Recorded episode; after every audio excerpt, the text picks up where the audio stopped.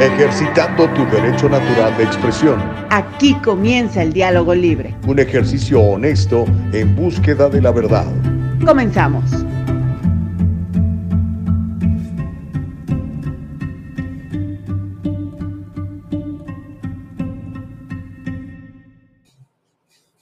¿Cómo te va? Muy buenos días. Hoy qué gusto saludarte. Bienvenido a el diálogo libre. Gracias a todos mis amigos, a todas mis amigas, a toda la gente que nos hace el favor de seguir este programa donde le ponemos muchísimas ganas para que usted se informe de lo que está pasando en California y en el mundo. Particularmente nos enfocamos obviamente en los Estados Unidos, que es donde residimos, donde la gran mayoría de ustedes se este, encuentran.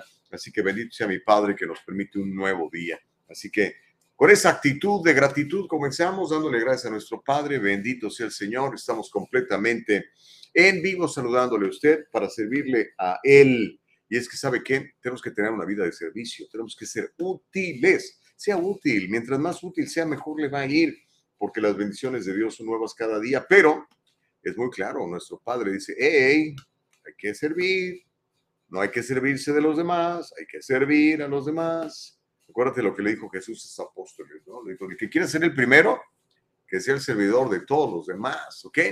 Y como nosotros queremos ser primeros en su mente y en su corazón, buscamos servirle de la mejor manera. Así que uh, estamos transmitiendo ahorita, creo que nada más estamos en YouTube, ¿eh? a ver si ahorita, ah, ya, entró también la transmisión en Facebook, como que se estaba tardando, ¿eh?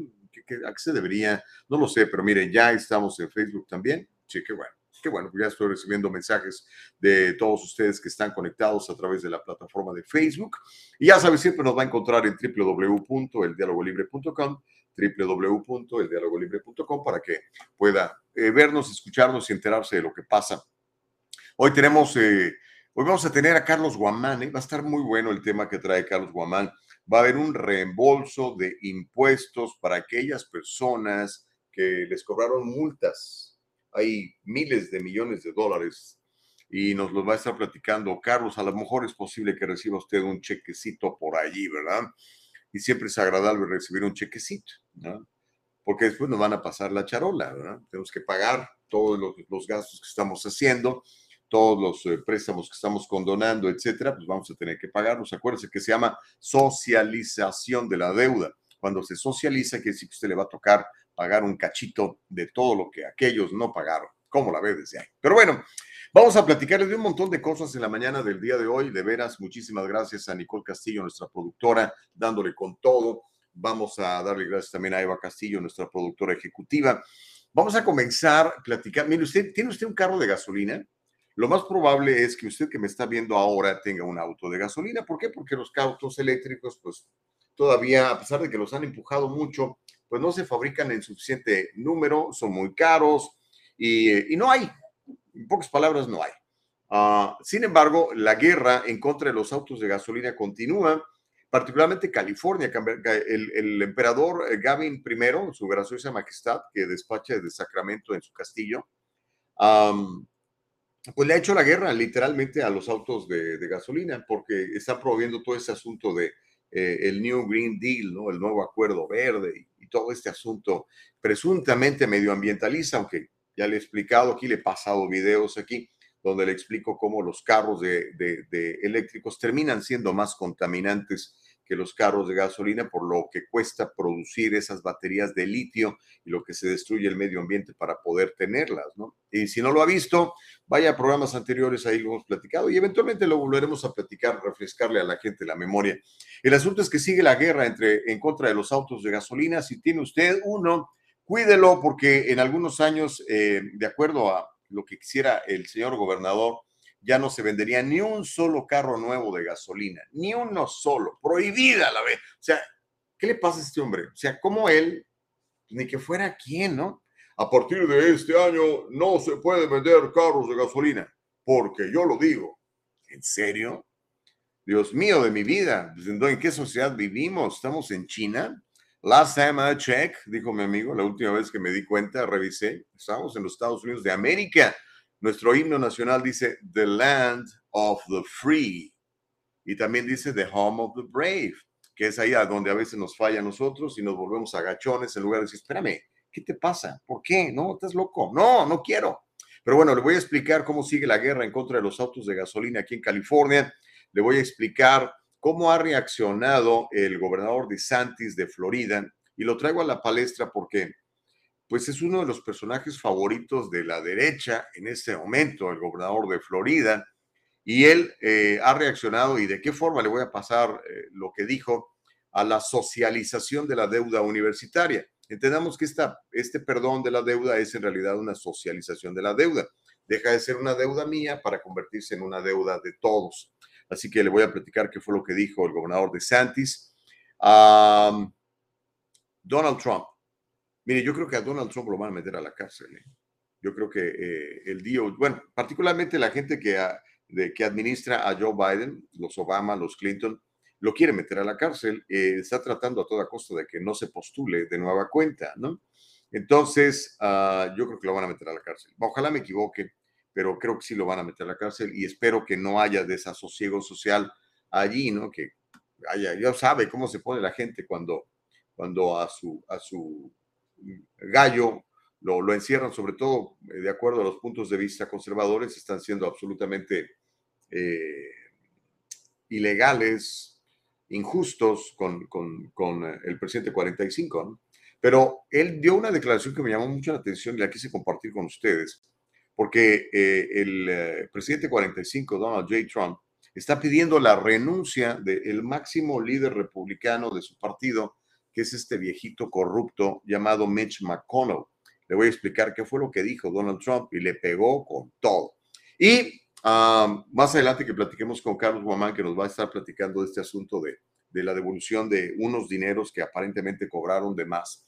El Congreso ha reconocido, y le voy a tener el documento, que va a haber más auditorías. Ya que dijeron que no va a haber más. Claro que va a haber más, necesitan sacar más lana. Contrataron 87 mil nuevos agentes del IRS. Entonces, el Congreso finalmente reconoció que habrá más auditorías eh, Biden no lo ha reconocido, pero pues sabemos que Biden nada más, nada más dice lo que le ponen en el teleprompter y a veces ni siquiera lo puede leer bien. ¿Qué cree, oiga? Encontraron muerto al mentor del pedófilo Jeffrey Epstein. En serio, ¿cómo se murió? Le voy a platicar, pero tuvo un final absolutamente triste y trágico. Apestado, lo encontraron así, apestado su cadáver. Ya le voy a platicar de eso. Probablemente son noticias que usted ni en cuenta, ¿no? Pero son cosas que están pasando que no nos dicen. Ayer chequé por un ratito las noticias locales aquí. Ay, no, qué decepción, qué decepción, qué decepción, qué decepción. Por eso es que hacemos este programa del diálogo libre para, hey, hay otras cosas que están pasando y no las dices. Como por ejemplo, ¿sabe usted que esta famosísima compañía gigantesca de televisión, la NBC, que son los propietarios de Telemundo, la NBC está preparando la cancelación de más del 30% de su programación. Más del 30% de su programación. ¿Por qué? Porque la gente no lo está viendo. La gente no está viendo la tele, particularmente los noticiarios. Y es que, ¿sabe qué? El Internet ha superado en audiencia al cable. Esa es otra noticia que le voy a platicar el día de hoy. La gente prefiere ver el diálogo libre, por ejemplo, como usted lo está haciendo ahorita, en la plataforma de Facebook, en la plataforma de YouTube o en nuestro, nuestra propia página de internet de eldialogolibre.com, que sintonizar las noticias locales o poner la radio, porque pues la verdad no, no están siendo útiles, no están sirviendo, están pasando otras cosas que a la gente no le interesan, pero le voy a dar unos números bien, bien, bien interesantes. Y si nos alcanza el tiempo, vamos a tener una historia muy interesante con datos de el mismo gobierno, donde se comprueba que esta pandemia de COVID, por lo menos hoy en día y en los últimos meses, es realmente una pandemia de los vacunados. Le voy a dar unos números muy interesantes. Así que, mire, ya le platiqué más o menos lo que vamos a tener en la mañana del día de hoy. Este es el menú para el diálogo libre, para que usted nos haga el favor de compartir esto. Compártanos en su propia página de Facebook. Es más, déjenme ver si puedo compartir yo esto ahorita en mi propio muro de Facebook. Ya sabe que en Facebook me encuentra como Gustavo Vargas Saucedo. Mire, aquí estoy, lo voy a hacer share o compartir en este instante mismo. Mire, dice post, click. Y ya con ese, con ese botoncito, ya este, los miles de seguidores que me hacen favor de estar al pendiente de lo que hacemos en, en mi cuenta de Facebook, pues ya nos están viendo también. Qué padre, ¿no? Si usted hace lo mismo, olvídese, va a contribuir muchísimo a la salud informativa del hispano en los Estados Unidos y del mundo. ¿Ok? Ah, ok. Oh. Nicole, a ver, muestra eso. Nicole me dice, Nicole Castillo, nuestra productora, que hay un mapa de los Estados Unidos en donde el IRS está eh, pronosticando que sería más probable que haya auditorías entonces vamos a ver el mapa, obsérvelo por favor, los, los lugares donde están más, eh, eh, con el color más intenso, son los lugares donde es muchísimo más probable que haya auditorías. Vea cómo está California, vea cómo está el sur de California. Así que bueno, va a ser muy interesante platicar con Carlos Guamán al ratito, ¿eh? va a ser muy, muy interesante. Pero bueno, déjeme leer algunos de sus mensajes de la gente que ya está eh, posteando, publicando eh, información en el chat para que todo el mundo lo pueda ver y puedan compartir entre ustedes.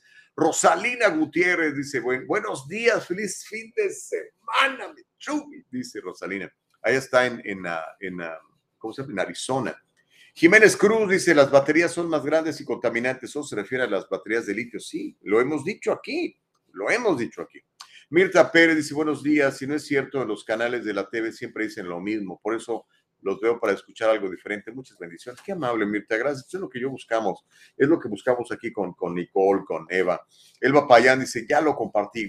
Gracias, mi querida Elvita de la vida y del amor. I love you, mi querida Elvita. Gracias.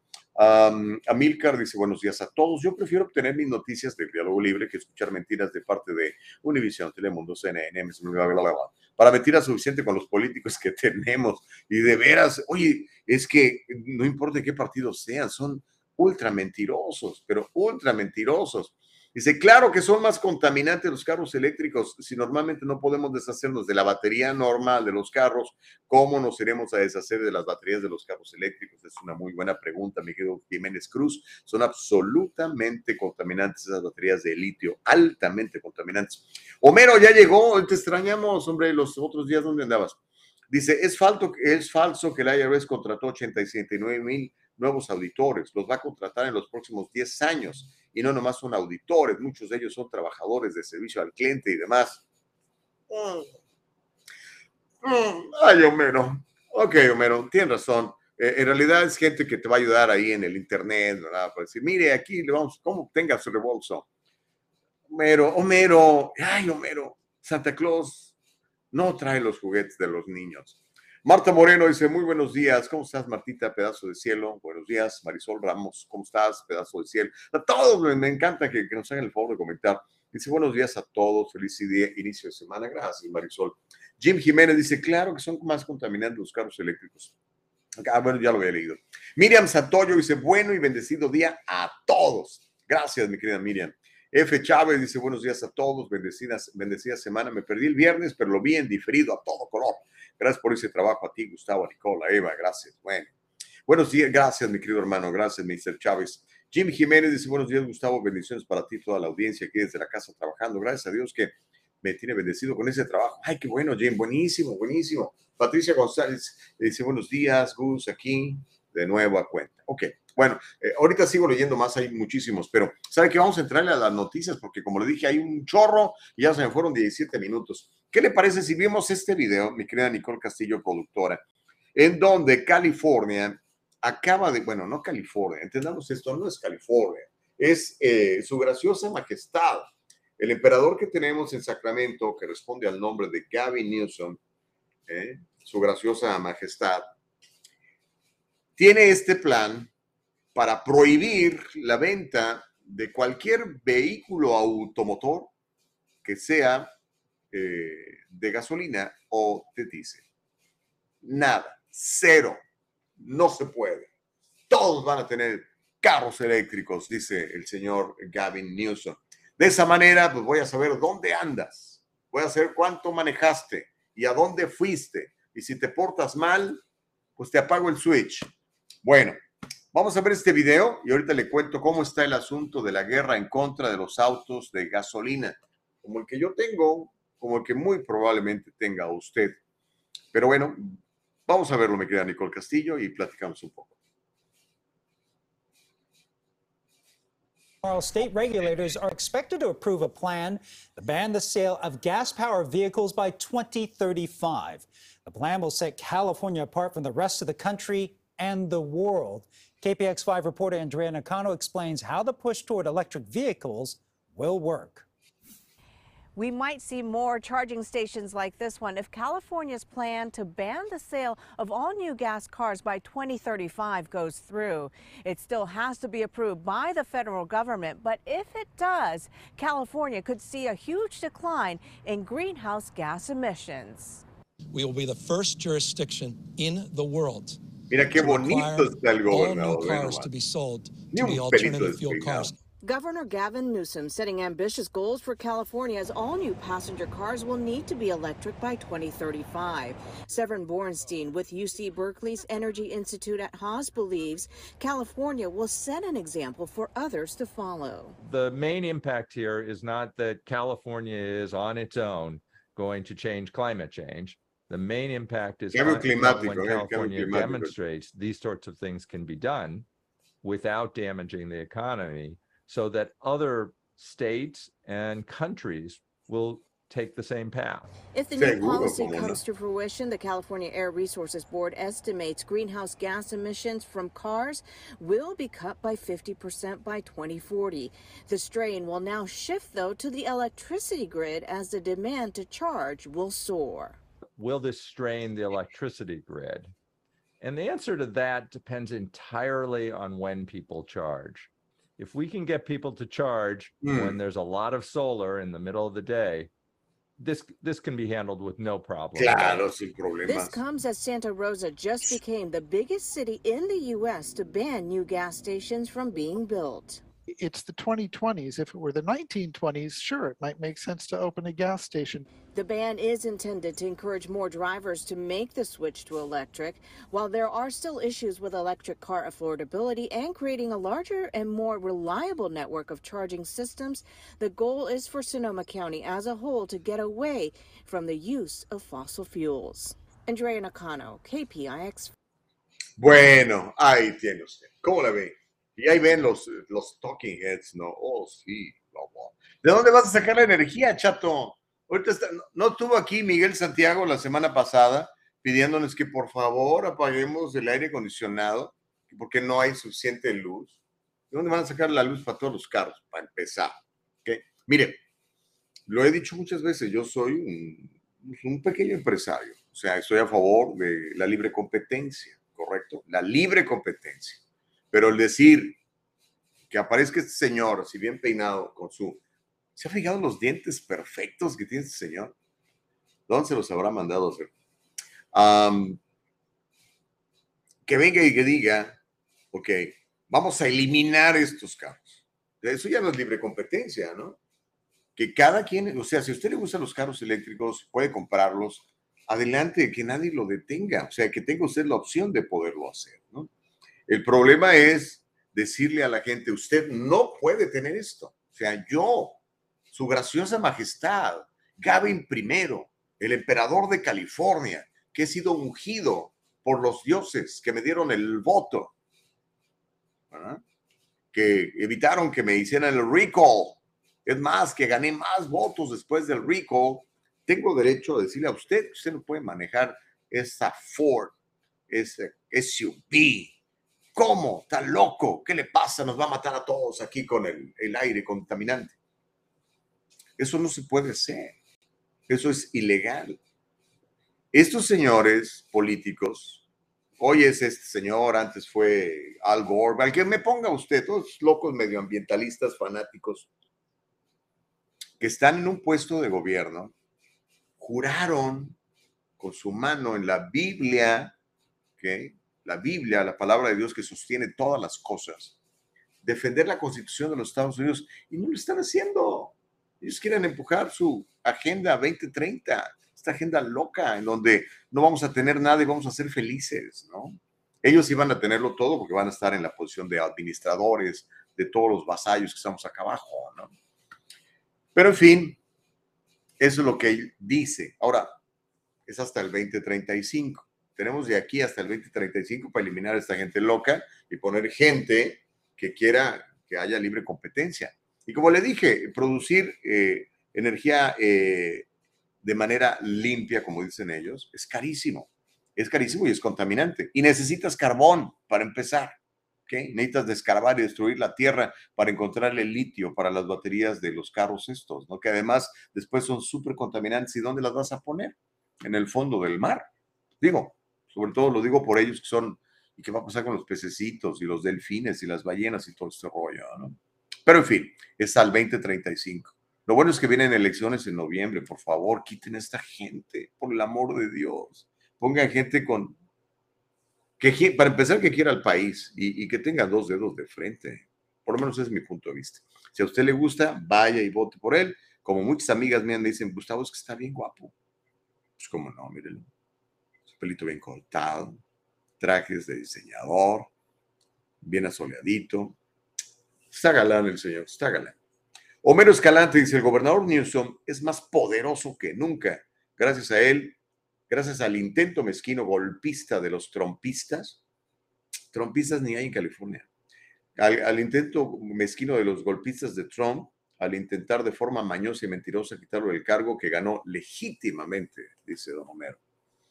Uh, todas las baterías de los carros eléctricos existentes hasta ahorita contaminan menos que los dos derrames petroleros en las playas de Orange County. No es cierto, Homero.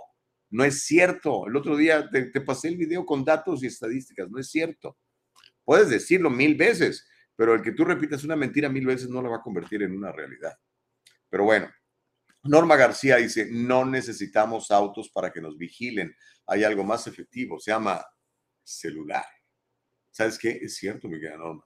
Aquí, mira, ahorita platico yo de cosas eh, y al rato me, me salen ahí lo que dije. Si dije carros, me salen carros. Si dije trajes, me salen trajes. Y es cierto, Norma. Hay un mundo que nos está vigilando, como decía el legendario, ¿quién era?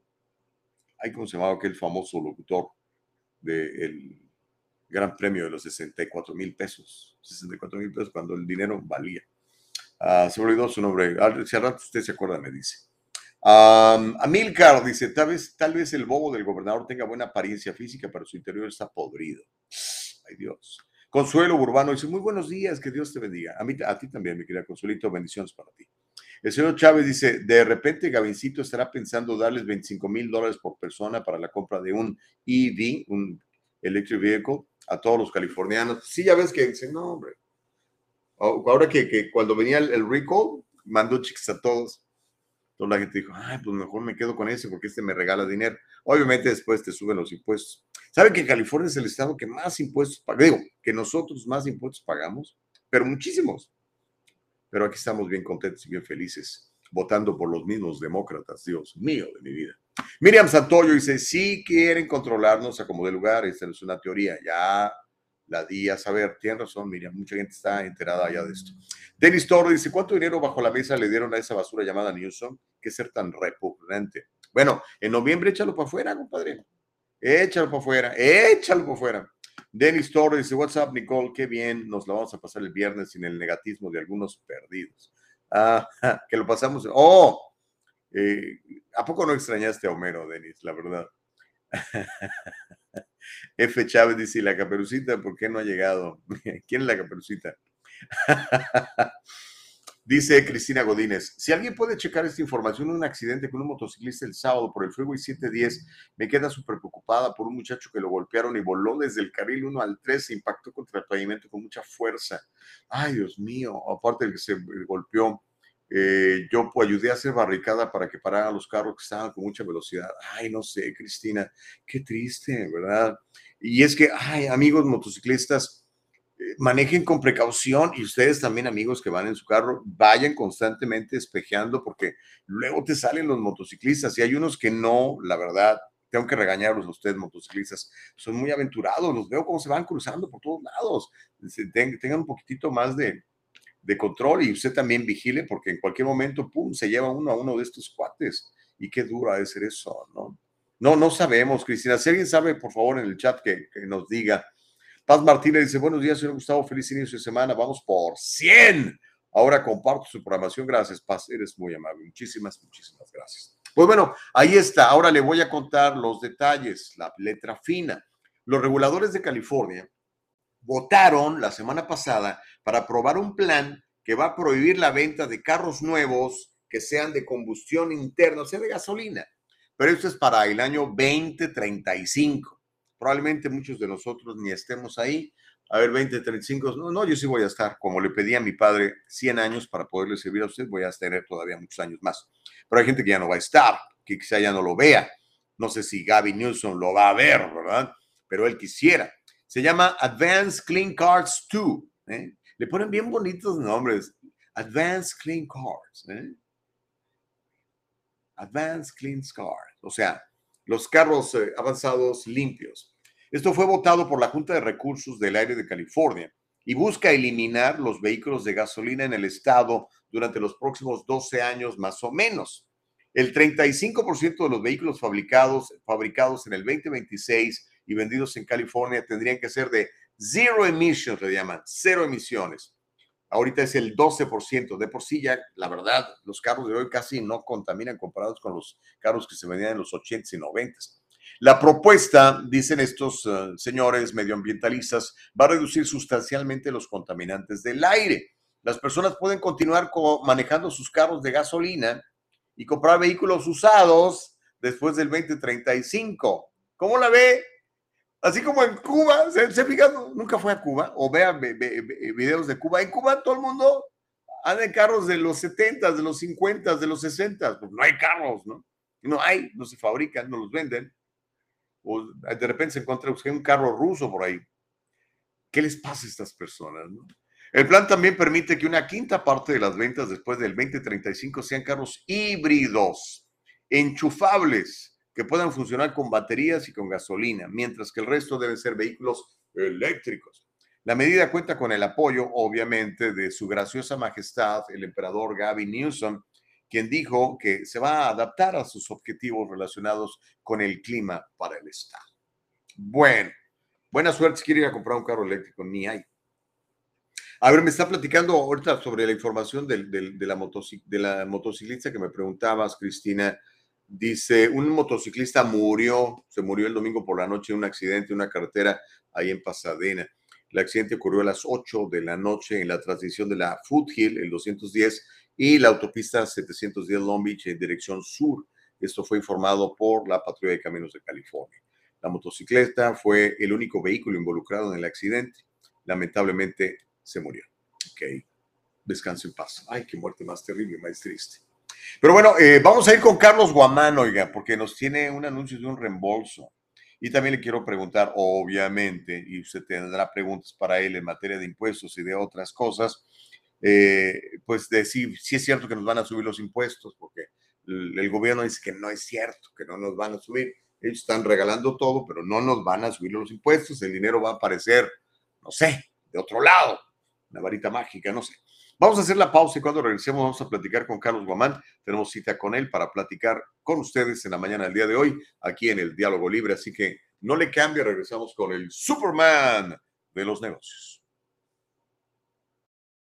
Viva con el temor a una auditoría sorpresiva del IRS. En el Triunfo Corporation le ofrecemos apoyo fiscal adaptado a sus necesidades. La temporada de impuestos no tiene por qué ser tan estresante si trabaja con nuestro equipo de profesionales. Déjelo en nuestras manos ahora mismo. Experiencia y profesionalismo son la combinación excelente en reporte de impuestos. Examinamos las deducciones adecuadas y consideramos su situación personal para ayudar a minimizar su carga personal.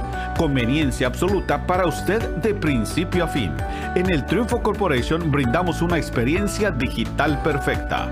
Estamos disponibles para ayudarlo a poner en marcha un plan estratégico sólido. El Triunfo Corporation, localizado en el 1415 al este de la 17 Street en Santa Ana, California. 714-953-2707. 714-953-2707. Encuéntrenos en todas las redes sociales y cada semana en el Triunfo Financiero. Continuamos, se llama el Diálogo Libre. Gracias por estar con nosotros todas las mañanas de 7 a 9, tiempo del Pacífico de los Estados Unidos. Gracias por vernos en www.eldialogolibre.com y por supuesto en compartirnos. Mire, aquí estoy compartiendo esto en mi propia cuenta de Facebook. Por cierto, en Facebook y en Instagram me encuentra como Gustavo Vargas Saucedo arroba Gustavo Vargas Saucedo. Comparte esta transmisión en su propia cuenta de Facebook o recomiende nuestro canal y suscríbase a él en YouTube. Entre a El Diálogo Libre, suscríbase al canal, dele un clic a la campanita y de esa manera le advertimos cuando estamos saliendo en vivo. ¿Qué le parece? Y ya sabe, más tarde nos va a encontrar en forma de podcast en Apple, en Spotify, en Anchor, en las principales plataformas de podcast. Ahí nos va a encontrar. ¿Ok? Sale y vale. Cristina Godina dice, bueno, la hora no es la, la hora que yo manejaba casi llegando a la intersección. A lo mejor era, era otro, Cristina. Es que suceden accidentes todos los días y muchos, y pues no todos lamentablemente alcanzan a ser reportados, ¿verdad? Pero oje, confiemos, Cristina, en que esta persona que, que ayudaste eh, se haya recuperado y esté bien. y a manejar con mucho cuidado, por favor, maneje con mucho cuidado. Y tenga su seguro de auto, tenga su seguro de vida. Ay, por el amor de Dios. Mire, Septiembre es el mes de mi cumpleaños y es el mes de hacer conciencia sobre el seguro de vida. El próximo mes le voy a estar dando lata sobre los seguros de vida para que aprendamos a usarlos y para que aprendamos a eh, sacarles partido y provecho. Es, son, es importante. Yo no sé cómo la gente asegura uno de estos o su carro, bueno, el carro lo asegura porque a fuerza se lo obliga, ¿no? Pero aseguramos un teléfono de esos que vale dos mil dólares pagamos 15 dólares al mes y no nos compramos un triste seguro de vida, aunque sea para que nos entierren, hombre. Increíble. Pero bueno, eso voy a platicarlo a partir del mes de, pues ya, este, septiembre ya es la próxima, no, esta misma semana de septiembre. Okidoki. Bueno, chicos, Lucy Ibarra dice buenos días, saludos desde Guadalajara, Jalisco. No me digas tú eso, Lucy. Excelente día para todos, qué precioso. Bueno, un abrazo a toda la gente de Guadalajara, Guadalajara. ¿Cuál esa pura tierra mojada? Yo viví muchos años en Guadalajara. De hecho, mucha gente cree que yo soy de Guadalajara, porque ahí viví pues desde los 16 años hasta que terminé la carrera y empecé a trabajar en radio allá. Hace un buen de rato, Lucy, hace mucho, mucho rato. Y por tu apellido Ibarra debe ser de Guadalajara. Hay muchos Ibarra en, Jalisco. Y el chocolate Ibarra, que es famosísimo, mejor que el de la abuelita. ¿eh? Imelda dice, buenos días, les deseo feliz inicio de semana. Gracias, Imelda. Ah, Juan Rodríguez, ¿está ¿es Juan Rodríguez el Juan Rodríguez que yo conozco? Dice, buenos días, pregunta, ¿es ley o hay permiso para manejar en motocicleta por en medio de los carros? No, es ilegal, pero lo hacen. Y exceso de velocidad. A mí me golpeó el espejo de mi carro a propósito porque no lo miré y tenía esa persona muy poco espacio para pasar. A veces pasa así, Juan, tiene razón, tiene razón. También ustedes, motociclistas, es que Ay, seamos respetuosos todos, caramba. El otro día que estaba felicitando a mis amigos camioneros, también dijeron, oye, la gente se nos atraviesa y se nos cierra, nosotros no tenemos la misma capacidad de, frenar que un automóvil regular. seamos respetuosos, hombre. Gracias, Juan, por la pregunta, pero sí, no. O sea, el motociclista pues, también tiene que respetar las leyes, ¿no? Uh, dice Amilcar, los carros eléctricos no solo son más caros, también el mantenimiento es muchísimo más caro y por lo regular a la mayoría de estos carros solo los concesionarios pueden darle servicio. Pues claro, de eso se, trata, compadre. Homero dice, no estuve o sí estaba el viernes nada más que el señor Gustavo Vargas rompiendo su regla de oro, lo que lo hace aún más viable, me bloqueó, nada más porque no soy una foca aplaudidora.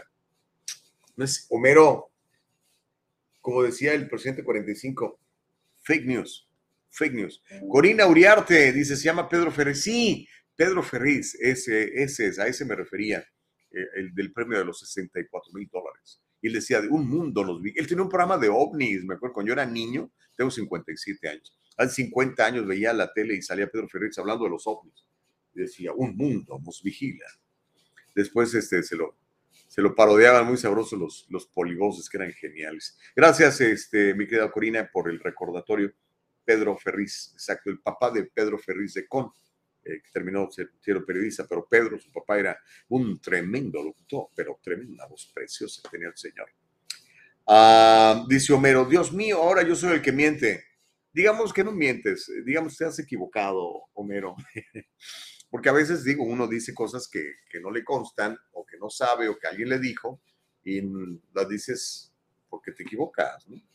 Pero, en fin, son las 7 de la mañana con 38. Bueno, mientras llega Carlos Guamán, ¿qué le parece si vamos a esta historia? Porque, de hecho, es un tema que también quiero preguntarle a Carlos. La socialización de la deuda universitaria. ¿Qué es la socialización de la deuda universitaria?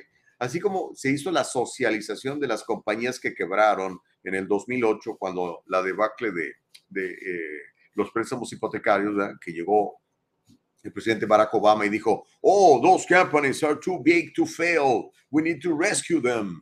Entonces la rescataron y toda la deuda nos la pasaron a nosotros subiendo en los impuestos. Bueno, es lo mismo ahora con la deuda universitaria. Este amplio plan, plan, no, plan, este amplio plan de condonación de préstamos estudiantiles de Biden provocó una respuesta del gobernador Ron DeSantis, este gobernador republicano de Florida. Él declaró que los estudiantes que se gradúan de las universidades con títulos sin valor deberían ser responsables de la deuda, no nosotros, los contribuyentes estadounidenses. Textualmente dijo el señor DeSantis, las universidades están produciendo personas que se han endeudado mucho y su título no vale nada no pueden ganar suficiente dinero para pagar su deuda. Entonces, eso depende de ellos, fue lo que dijo Ron DeSantis en un evento de prensa. Han tenido un incentivo más para obtener más y más, más préstamos y luego ponerlos en su bolsillo. El programa de la socialización de la deuda estudiantil de Biden, así como otras políticas promulgadas en meses anteriores, dijo eh, Ron DeSantis, el gobernador de Florida, van a causar más inflación. Incluso, continuó diciendo Ron DeSantis, los economistas de Obama salieron y dijeron que este es el peor momento para hacer esto. Va a alimentar la inflación. Esta no es una buena política, fue lo que dijo Ron DeSantis. Y tenemos el video para que lo veamos todos. Así que cuando quiera, mi querida Nicole Castillo, productora, écheselo. Vamos a ver a Ron DeSantis, que muchos lo ponen ¿eh? como, como candidato republicano a la presidencia. Yo no lo sé, no lo conozco mucho, tengo poco tiempo de escuchar de él eh, lo que sí se ha vuelto un hombre muy vocal eh, en cuanto al, por ejemplo, Florida nunca cerró, eh, a diferencia de California. La, la, economía se mantuvo abierta y eso a muchos les llamó mucho la atención porque pues realmente sus, sus, negocios no sufrieron como, como los de California, que lamentablemente muchos tuvieron que quebrar o porque no había manera de, estar abiertos. Vamos a ver el video, vamos a escuchar a Ron DeSantis, ¿ok? Venga, señor gobernador de Florida. First of all, is, is very unfair to people that took out loans, worked hard, and paid off their loans.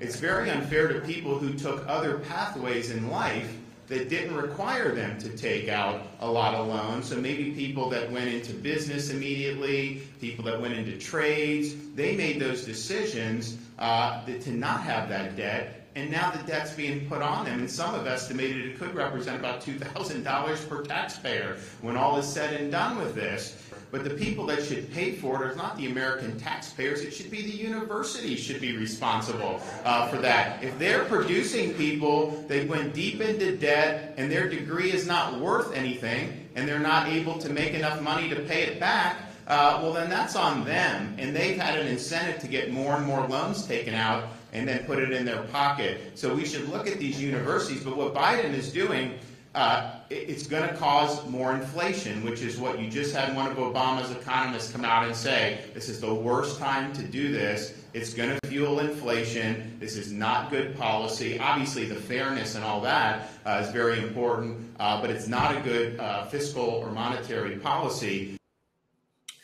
Ahí tiene la opinión de, de muchos, ¿no? La verdad, yo me, le puedo decir que estoy muy de acuerdo con esto. Obviamente usted quizá no. Eh, el otro día platicaba con una, tengo un amigo productor de televisión de un canal que no voy a decir porque sería promoción para Telemundo. Me dice, Gustavo, ¿pero por qué te molesta? Digo, no, no es que me moleste, pero me parece que está mal. Es premiar a la gente que no hizo las cosas bien y perjudicar a la gente que sí hizo las cosas bien. Entonces, ¿cuál es el mensaje aquí? No te preocupes, yo te voy a rescatar. ¿Y cómo te voy a rescatar? Con el dinero de los demás. Hay una frase muy buena, eh, a ver si la recuerdo textualmente, que es de, de, la dama de hierro, de la primera dama de Inglaterra, la primera dama, de la primer ministro de, de Inglaterra. Uh, ¿Cómo decía? Decía que el, el socialismo es muy bueno hasta que se les acaba el dinero de los demás. Algo así decía. Está, está realmente muy bueno. Y yo, yo creo que que la gente tiene que ser responsable de sus cosas, oiga. Pero en fin, eh, es una socialización, entonces, ¿cómo lo hacen? Pues reparten una enorme deuda en, poquitos miles de dólares que vamos a terminar pagando todos. Esa es la, realidad. ¿Qué quiere que le diga? no sé si... ¿Va a estar Carlos? Tenemos a Carlos agendado, pero no lo veo. Bueno, mientras llega don Carlos Guamán, le paso más noticias. Mire, Trump, de Orange Man, acaba de exigir la renuncia de Mitch McConnell. Le he platicado aquí que existe lo que se llama el, el sistema político, el establishment, ¿ok? El establecimiento, ¿qué es eso? Es gente que ya tiene muchos años en la política, que ha vivido de la política muchos años, se ha, se ha beneficiado de la política, nunca han tenido un trabajo verdadero, nunca han abierto una empresa, nunca han hecho una nómina, nunca ellos solitos han echado una empresa a andar, nunca. Simplemente se ha dedicado a, hacer política. Y pues no solamente les gusta porque pues pagan bien, ¿verdad? no tienen que ofrecer literalmente resultados, lo único que tienen que hacer es convencer a los que los pusieron ahí de que los sigan poniendo y para eso pues hacen contratos, dan prebendas, ¿verdad? Mandan cheques. Y es el caso de Mitch McConnell. Mitch McConnell es una de las personas más corruptas eh, de la política de los Estados Unidos, por lo menos de los que se pueden ver. Está casado con una señora china.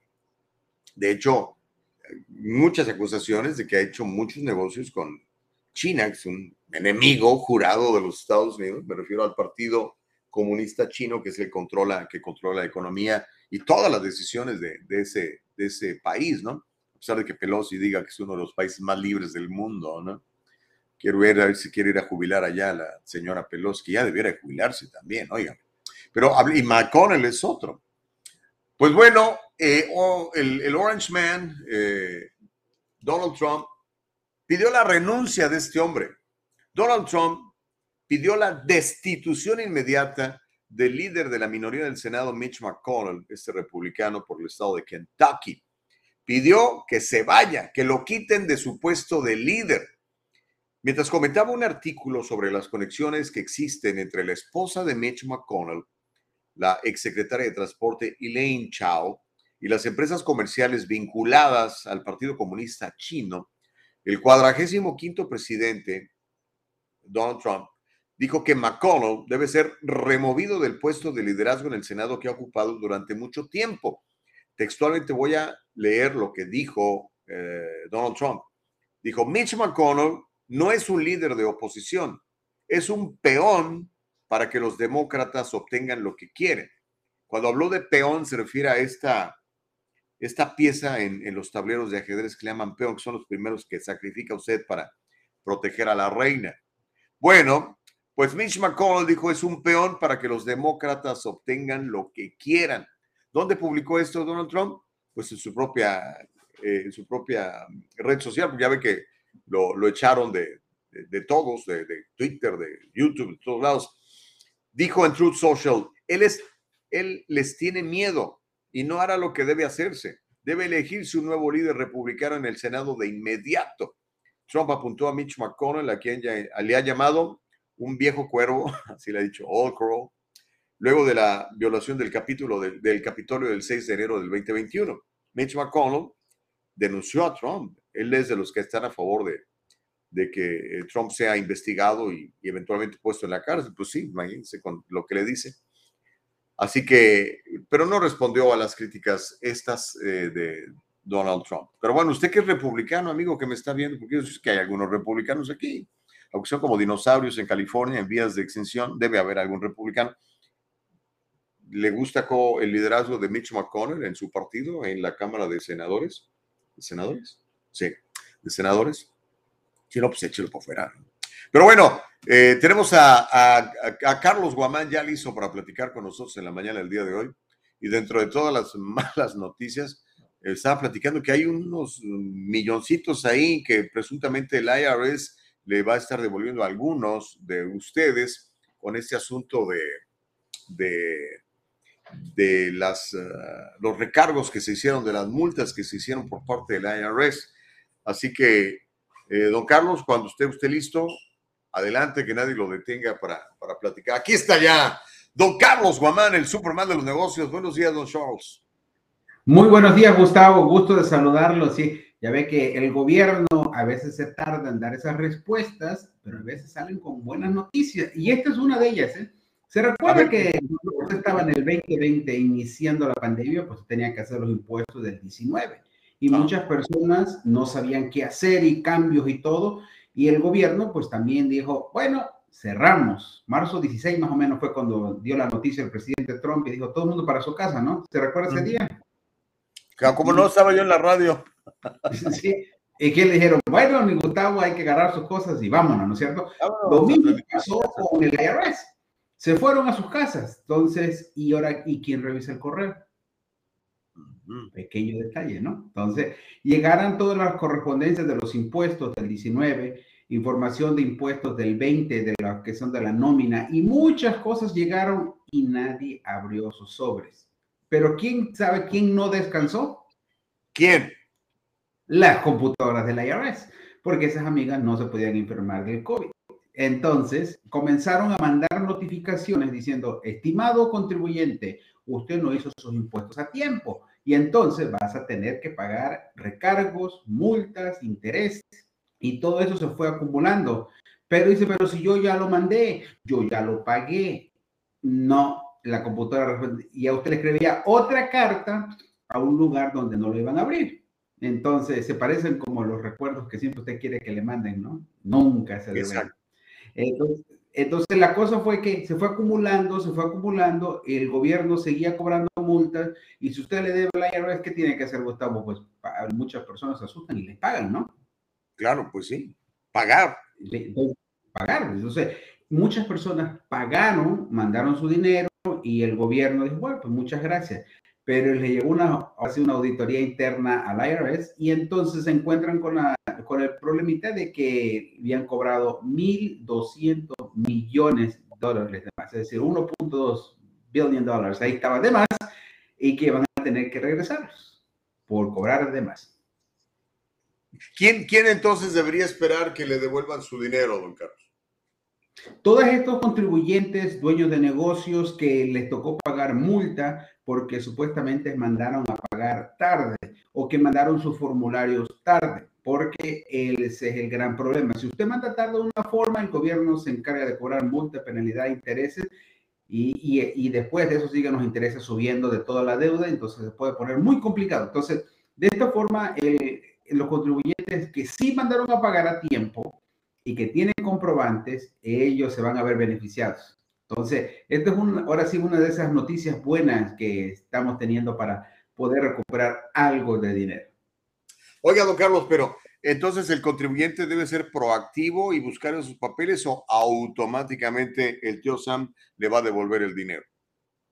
Yo le recomiendo que tenga usted su propia cuenta con el IRS, que ahora sí la pusieron mucho más sencilla, fácil y dinámica para que usted pueda ver. Entonces, si usted entra al IRS TACOF, usted puede crear su propia cuenta.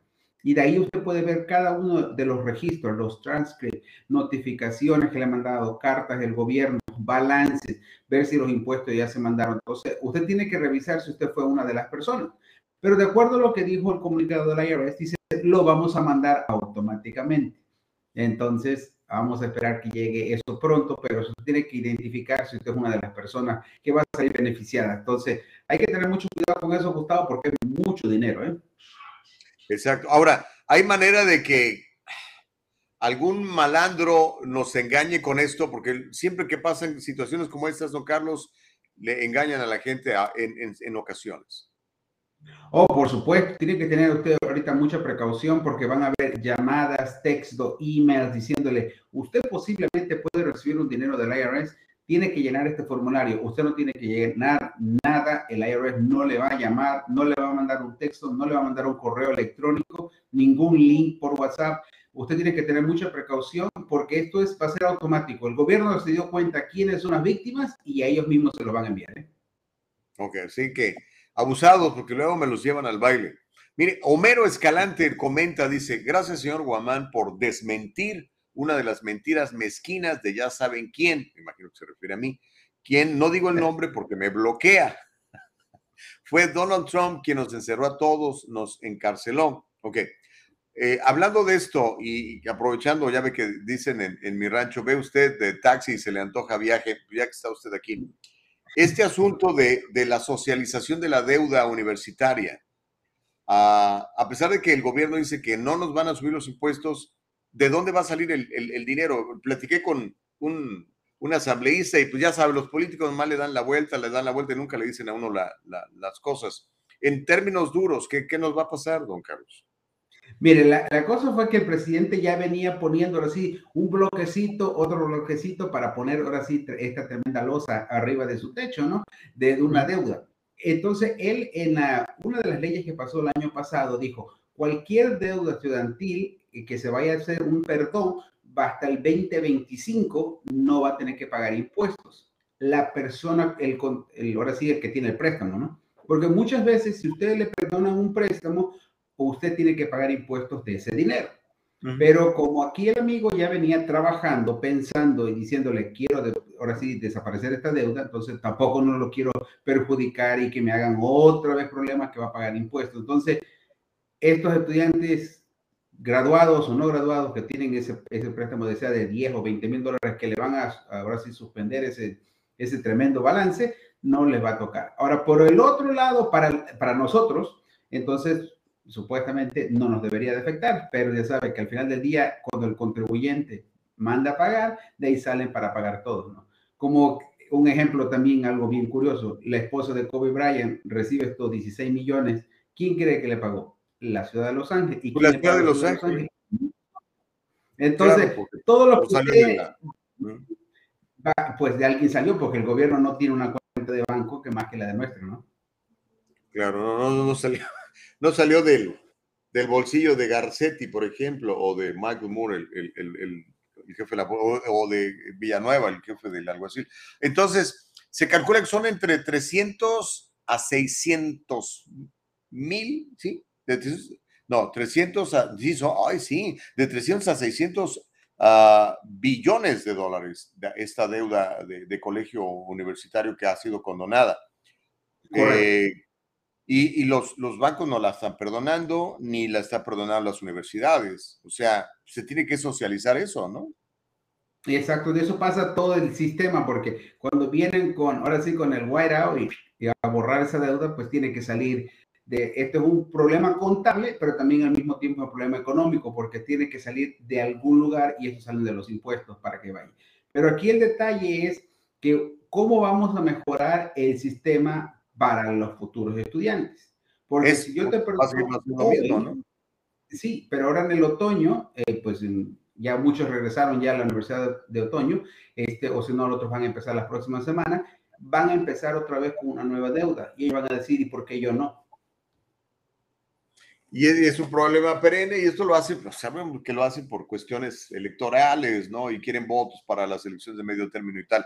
Ahora, don Carlos, con el anuncio de esta, esta reforma al IRS, con este eh, Inflation Reduction Act, el acta de la reducción de la inflación, se anunció la contratación de 87 mil nuevos agentes del IRS. Yeah. Uh, eso significa más auditorías, ¿no? Sí, entonces una de las cosas que ya se está notando, porque un cliente que la semana pasada le llegó una auditoría, ya le llegó una carta diciéndole muchas gracias, usted ha sido random selected. Entonces quiere decir que al azar no lo sacaron. El al azar ganador. Sí, no es como la lotería este asunto, pero ya ahora sí, la lotería del dedo, ¿no? Ahí va, vamos, usted va.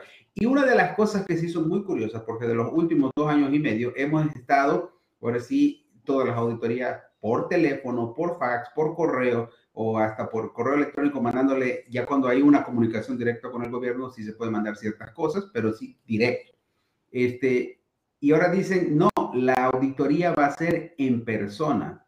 Entonces, cuando ya el gobierno federal te dice que van a hacer una auditoría en persona, eso quiere decir que la reducción de la, ahora sí, de la pandemia ya se terminó, versión gobierno federal para poder ir a visitarte. Y entonces cuando van a ir a visitarte, van a revisar algunas cosas.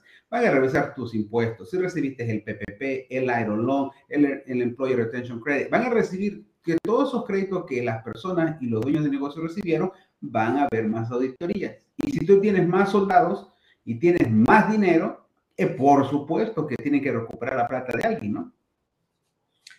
Ahí es, digo, es, tan obvio, ¿no? Pero eh, los políticos nunca nos van a decir, sí, vamos a ir detrás de ti, ni modo, ¿no? Porque también nos decían que los únicos que iban a pagar impuestos eran los muy ricos. Pero pues también ya hemos visto que no, Carlos, nos van, a todos nos van a repartir un pedacito del pastel, ¿no? Sí, lo que lo chistoso del, del asunto dice que muy ricos son para personas que generan 400 mil dólares o más. Pero si venimos y sacamos los cálculos matemáticos, 400 mil dólares para un pequeño negocio es en ventas, porque ellos acuerdan que siempre dicen el gross, lo de arriba, lo que se genera en ventas. Puede que sea muy rápido que lo tengan.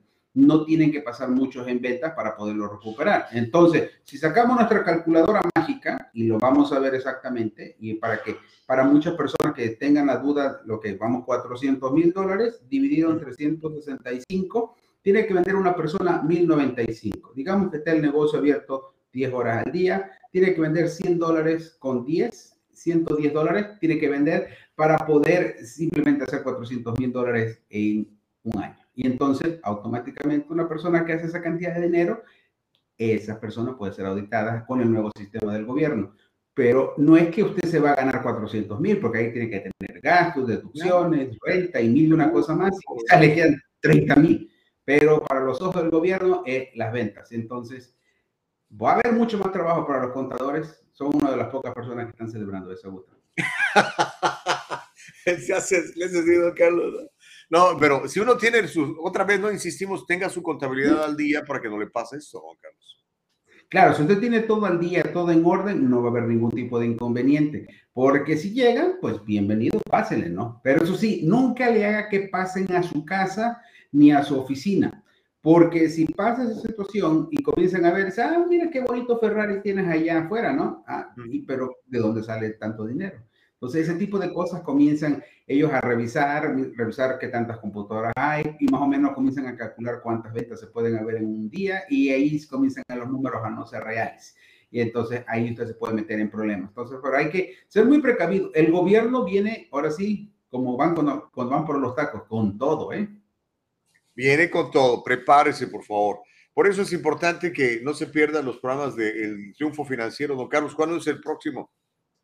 Vamos todos los martes y jueves al mediodía y a las 7 de la noche. Y para el, ahora sí vamos a tener otro seminario en vivo y en persona, porque ya ve que muchos son en vivo, pero son por Zoom y es no es la misma cosa. Para septiembre 29 vamos a estar otra vez ahí en oficina y ahí vamos a estar explicándole cómo puede abrir usted su propio negocio y cómo puede invertir y cómo puede sacarle la vuelta a este tipo de auditorías, a la inflación y por supuesto cómo generar más ingresos para ustedes, ¿no?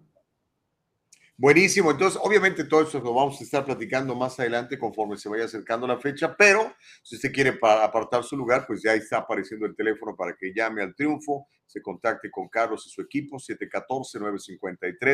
714-953-2707 y haga clic ahí en eltriunfo.com.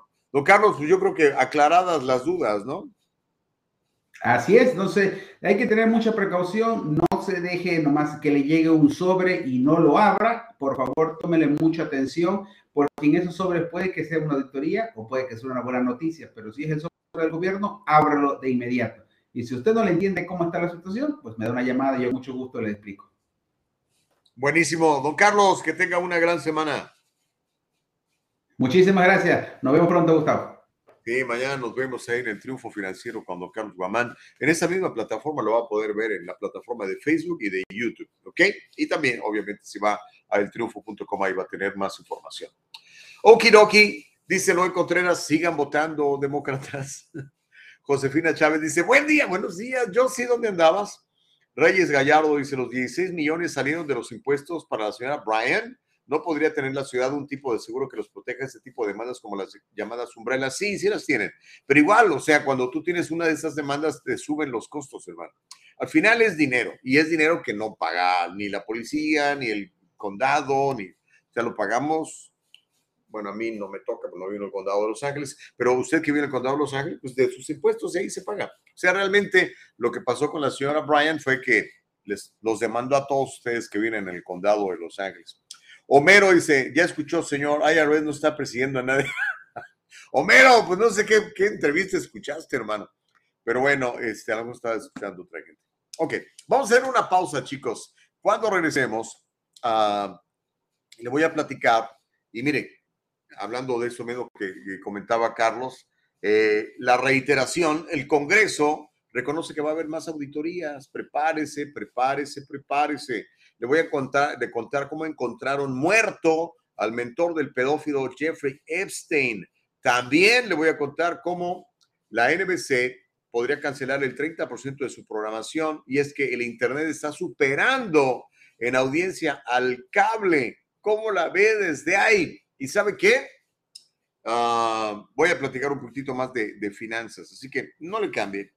Hágame un favor, acompáñenme esta breve pausa. Vamos a regresar con todos ustedes a esto que se llama el diálogo libre. Volvemos.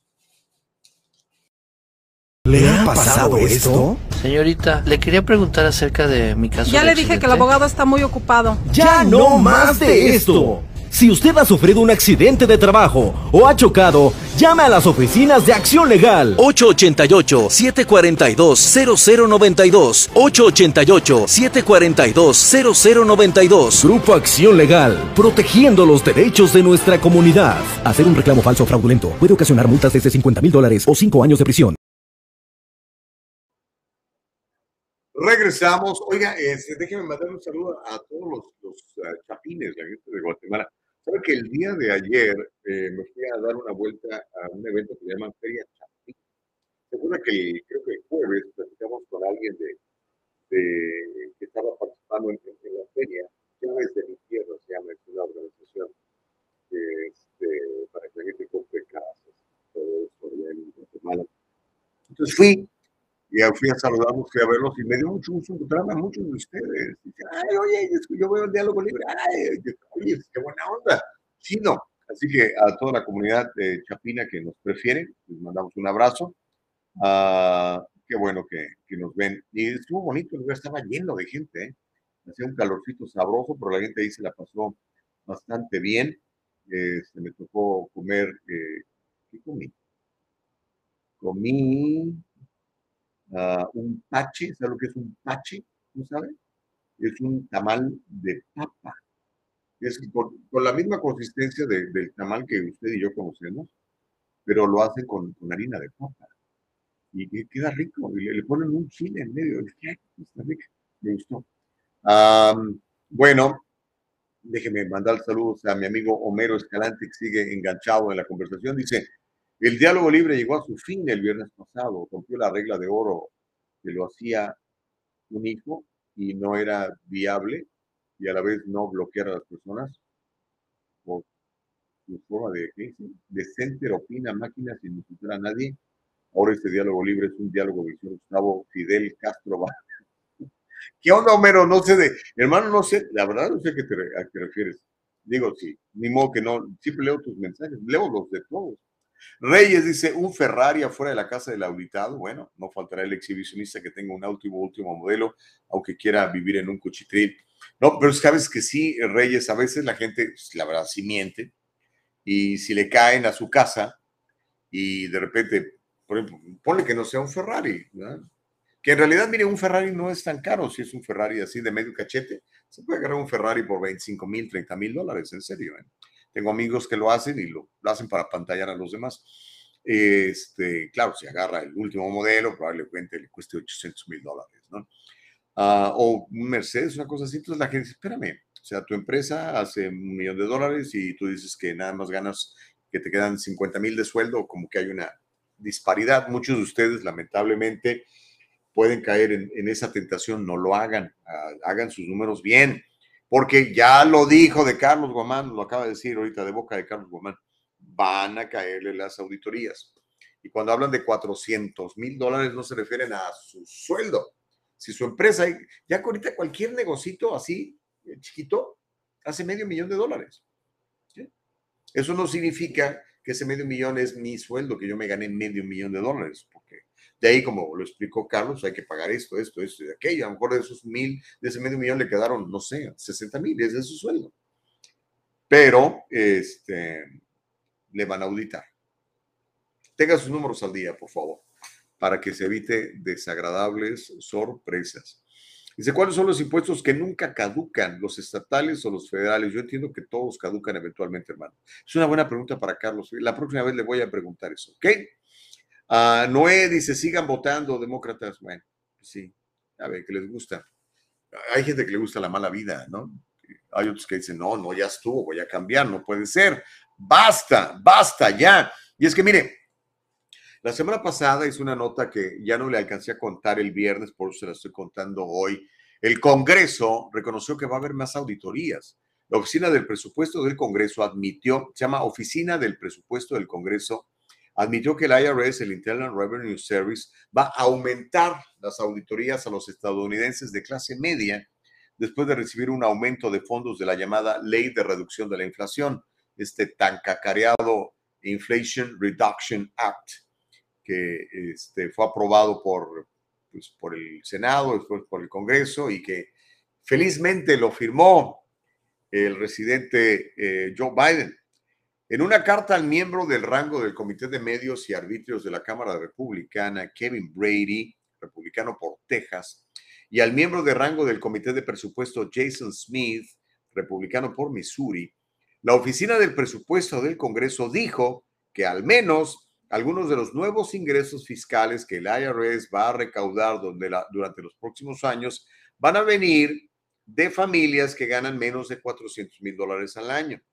Sin embargo, esperan que el IRS siga las directivas establecidas por la secretaria del Tesoro, Janet Yellen, y las auditorías contra la clase media solo representen una pequeña fracción de los nuevos ingresos fiscales. Eso es lo que esperan. En inglés le llaman wishful thinking, o sea, Dios quiera que así suceda pero sabemos que no va a pasar. Textualmente cito, como resultado de los aumentos en los desembolsos del Servicio de Impuestos Internos derivados de la ley, la Oficina del Presupuesto del Congreso estima que sus ingresos aumentarán en 180 mil millones 400 mil durante el periodo 2022-2031. Esto fue escrito por la Oficina del Presupuesto del Congreso en su carta. Y textualmente vuelvo a citar, la Oficina del Presupuesto del Congreso proyecta que algunos de los ingresos aumentados se recaudarán de los contribuyentes con ingresos inferiores a 400 mil dólares. La cantidad será una pequeña fracción del aumento total. ¿Cómo la ve desde ahí? ¿Cómo la ve desde ahí? Así que digo más claro ni el agua clara. Si usted no, no, no lo quiere creer, pues eh, puede recibir desagradables sorpresas y yo no quiero que reciba desagradables sorpresas, yo quiero que esté usted preparado. Si le llega una carta y le dice, necesito ver tus números, de que tenga usted sus números. Tenga usted allí, está sonando la puerta, caramba, ¿qué, se le ocurre tocar ahorita en mi casa? Estoy ocupado. Eh, tenga usted sus números, eh, por favor, listos, porque sabe que le puede llegar esa, esa inspección pero si usted tiene todos sus números, mira, aquí están mis ingresos, mis egresos, aquí está lo que pagué de esto, lo que pagué de acá, este PPP que me dieron, Payment Protection Plan, así lo utilicé, mira, mantuve abierta la nómina, etcétera. Pero si no, hermano querido, estamos llamando al chamuco a que nos toque nuestra puerta. Y esto va para empleados y para dueños de negocio. Esto es para todos para todos. Así que tenga siempre su contabilidad al día, es bien importante. Invierte un poquitito en un buen contador, hombre.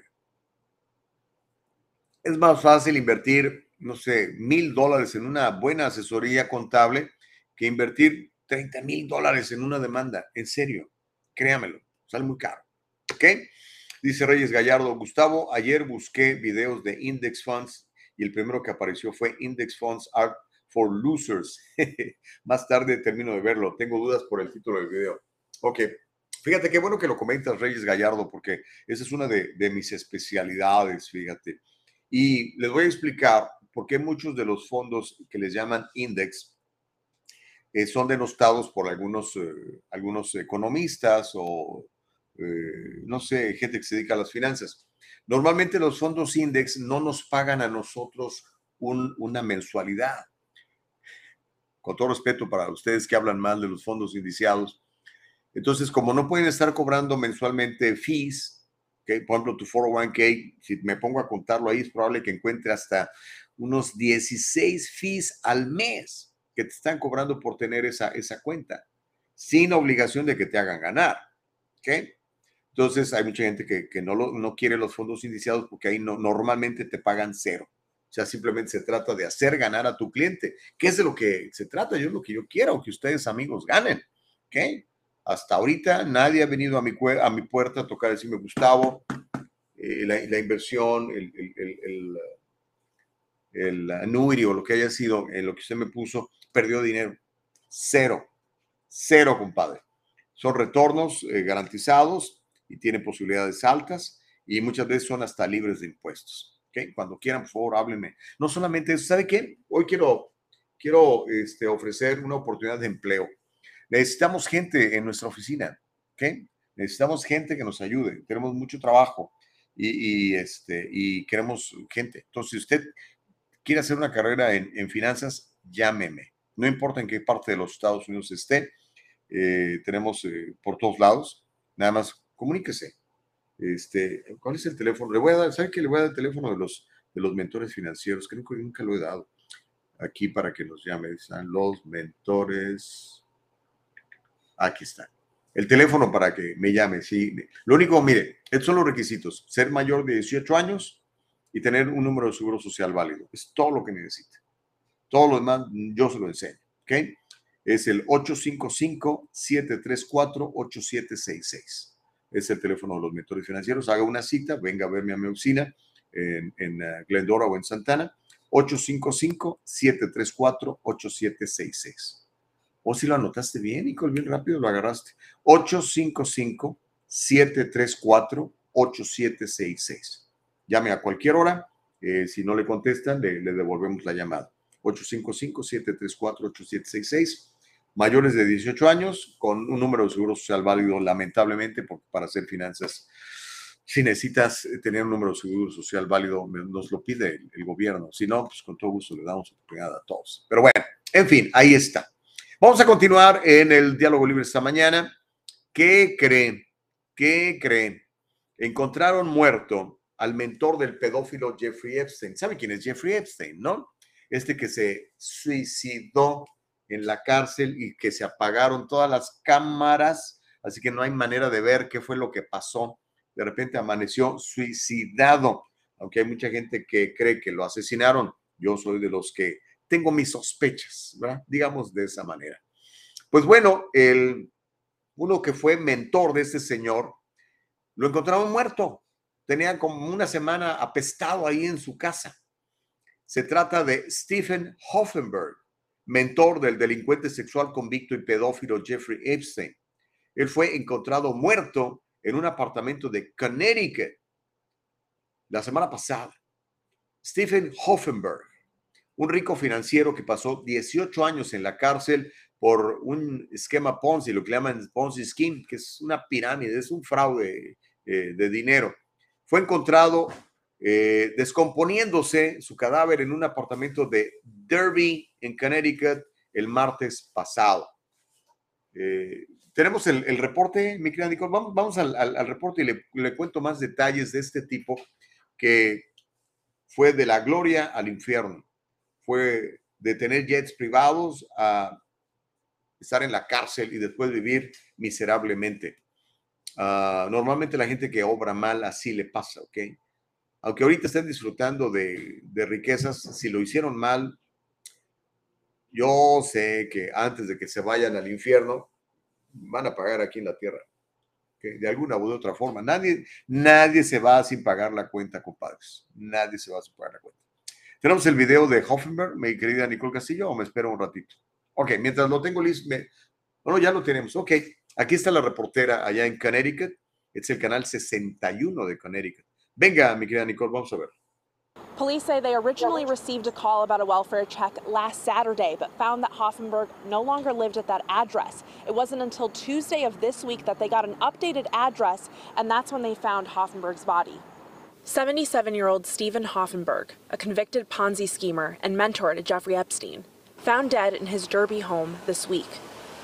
Police say a woman from out of state, who identified herself as a sexual abuse victim of Epstein's and a friend of Hoffenberg's, called asking them to do a welfare check. She hadn't heard from him in a couple of days, and she thought it was irregular because she heard from him every day. When officers arrived at his home on Mount Pleasant Street, they found his body, which police say was heavily decomposed. They believed he had been deceased for approximately seven to nine days. According to the medical examiner's office and police, there were no signs of trauma and no signs of foul play. Nothing suspicious, nothing at all. Um, we'll do a timeline sort of follow up just to kind of get, you know, who's who was the last person to see him alive and so forth. But you know, it's pretty much routine from there. Hoffenberg was sentenced to 20 years in prison in 1997 after admitting to scamming thousands of investors out of $460 million. He was released in 2013. Hoffenberg claimed Epstein was behind the Ponzi scheme, but he was never charged. Epstein worked for Hoffenberg's company at the time officials said the scheme began. Neighbors said they had no idea that was who was living in the multifamily home, and that Hoffenberg often kept to himself. I just, as a rule, I say hi to people. And he would nod his head, but you could tell he did not want to chit chat. And police say they had never been called there or had any issues with him. We had no records of him at all internally as as any uh, involvement with the police department. The medical examiner's office still has to do a toxicology report and has not yet released his cause of death. In Derby, Gabby Molina, Fox 61 News. Qué triste manera de morir, ¿no? Solo, abandonado, apestado, podrido, marginado, después de tener el dinero del mundo. Híjole. Por eso hay que hacer las cosas bien, hermanos. Acuérdense que la palabra de Dios dice que lo que siembras cosechas. Dice, hey, acuérdate, Dios no te, no te puedes burlar de Dios. Lo que tú siembres, eso vas a cosechar. Y quizá este cuate tuvo una cosecha abundante, pero pues eh, originada de hacer las cosas mal. La policía estaba realizando lo que llaman una visita de bienestar y fue cuando encontraron el cadáver de este hombre. Dijeron que Hoffenberg probablemente había estado muerto durante al menos una semana antes de que se encontrara su cuerpo. Imagínenselo ya apestoso. El cuerpo del individuo que tenía 77 años fue identificado por sus registros dentales. Su causa de muerte, como escuchó a la reportera, sigue bajo investigación. De acuerdo a los funcionarios, las primeras pruebas no indican la posibilidad de lo que llaman en inglés foul play, o sea, de que haya habido un crimen. La visita de bienestar para revisarlo, de que estaba bien, fue iniciada por un detective privado que es empleado de una mujer que había sido sexualmente abusada por Jeffrey Epstein y que se comunicaba regularmente con Hoffenberg para ver cómo estaba, según escuchó usted a la policía local. Este fulano, Hoffenberg, el fallecido, ha sido descrito como un mentor de Jeffrey Epstein.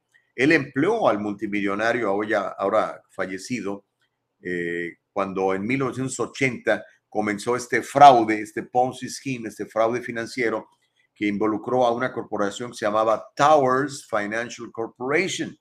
Epstein fue encontrado muerto, como usted ya lo sabe, en una celda de prisión en Nueva York en el 2019, en lo que oficialmente se consideró un suicidio. ¿Cómo la ve desde ahí? Pues bueno, vaya manera tan triste de morir de este individuo. Cosas que pasan en la vida, ¿no? Ahora, eso reabre otra vez el tema de Jeffrey Epstein y de su amante, ¿no? Ah, es algo que yo todavía no sigo esperando. O sea, así como han estado investigando a Trump desde hace seis años, ¿verdad? Eh, por aquí, por allá. ¿Por qué no investigan, por ejemplo, esa lista de Jeffrey Epstein, de todos los que subían en su avión y se iban a esta isla de pedófilos? ¿Por qué allí nadie investiga? Yo sigo preguntándome. O sea, ya encontraron muerta, a, digo muerta, ya encontraron culpable a esta señora que ve usted ahí en su pantalla, a Ghislaine Maxwell. ¿qué? culpable, ¿de qué? De pedofilia, de grooming, de preparar jovencitas para que las abusaran sexualmente estos millonarios, estos grandes políticos, estos grandes empresarios. Hay listas bien grandes, grandísimas. ¿ah? Hay gente, hay un montón de Bill, Bill Richardson, Bill Clinton, Bill Gates, que están en las bitácoras de vuelo de que viajaban con él en varias ocasiones, varias veces al año a esta isla de pedófilos. Y no, no nos dicen, o sea, esta es la responsable, pero ¿a quién le vendió las niñas? No nos dicen. No importa que sea el príncipe Andrés de Inglaterra, no importa que sea uno de los hombres más ricos del mundo, Bill Gates, no me importa que sea uno de los políticos más famosos e importantes, Bill Clinton, no me importa quién sea. Donald Trump está en la lista y lo hizo, por favor, todos hijos tienes que meterlos a la cárcel. Es algo que sigo esperando que el Departamento de Justicia investigue. ¿Por qué no hicieron una redada en la casa de Bill Gates, por ejemplo, para averiguar? Por poner un ejemplo, o Bill Clinton, o Bill Richardson, o uno de estos. No lo entiendo, ojalá pronto. Yo sé que eso, la justicia de Dios tiene que llegar sobre esas personas. Los crímenes que han hecho son incalificables, son terribles. Pero bueno, déjeme leer algunos de sus mensajes. Dice, también Donald Trump, no te hagas que la Virgen te habla. Pues lo acabo de mencionar, mi querido Homero. Uy, ay, Homero, andas muy sensible esta mañana. F. Chávez dice, ¿se, había, ¿se habrá vacunado? Híjole, no lo sé. Y ahorita, si nos da el tiempo, le voy a dar una estadística que lo va, lo va a enfriar, hermano. Le va a poner a pensar. Ah, dice Homero, escucha tus consejos, Fidel Castro. No te vas a ir, a, no te vas a ir sin pagar tu insurrección. Será cobrada. Ok, Homero. Tengo que concederte algo, Homero. A veces eres muy creativo. Guillermo dice, Carlos Salinas de Gortari ya duró mucho, ¿no crees? Eh, no, no, no entendí el comentario, Guillermo. Dice Homero, gracias, presidente Biden, por esa supereconomía. ¿En serio, Homero? Ok. Ah, dice, para que Fidel Castro se haga más rico. Ok. Ramón Solero dice, ya te llegó el recaudado. No, no, no te entendí, Ramón. David Gallego dice, Homero es mi jardinero y se la pasa todo el día eh, hablando en el celular. Me dejó mal cortado el pasto y sucio. ¿Le pueden decir, señor Gustavo, que se ponga a trabajar o lo voy a despedir? Órale. dice Reyes, Gustavo, ayer busqué video. Ah, no, ese ya lo había leído. Eh, ya te expliqué, Reyes, cuando quieras una cita conmigo, háblame, brother, no te cobro. ¿Ok? ¿Qué más? Este, bueno, ese ya, ya lo sabía yo leído. Ok, bueno. Vamos a continuar aquí en el diálogo libre. Tenemos tiempo de ir a la pausa. Mire, es increíble la cantidad de personas que, como usted, están este, olvidándose de la televisión regular. Y es que la gente está viendo ahora noticias, programas de entretenimiento en lo que le llaman streaming, ¿ok? Es decir, este, en, el Internet. Entonces lo ves en tu laptop, lo ves en tu computadora personal, lo ves en tu iPad, lo ves en el celular, Y, el otro día estaba yo fascinado viendo a mi suegra. Una persona de la tercera edad, que no prende la tele, ni, pero ni por error. Pero mire, aquí, ahí está, con su Netflix y con no sé qué otras aplicaciones y ve sus series y ve sus películas y ve cosas así, ¿no? Y es una persona que normalmente eh, no, no, no están tan metidos en la tecnología. Pero mire, le voy a contar esto que le va a fascinar. Y me gusta porque de alguna manera contribuye a democratizar, democratizar más los medios de comunicación. Antes, por ejemplo, para tener un programa exitoso, usted tenía que tener mucho presupuesto, tenía que ir a convencer a uno de estos eh, grandes eh, eh, ejecutivos de canales de televisión. Le digo porque yo, ¿sabe? La cantidad de propuestas de programas que he hecho en mi vida, un montón. Y este, siempre me decían que no. Em, entonces decías, pues ni modo, no se puede, ¿no? No me abren las puertas del canal, ¿qué puedo hacer?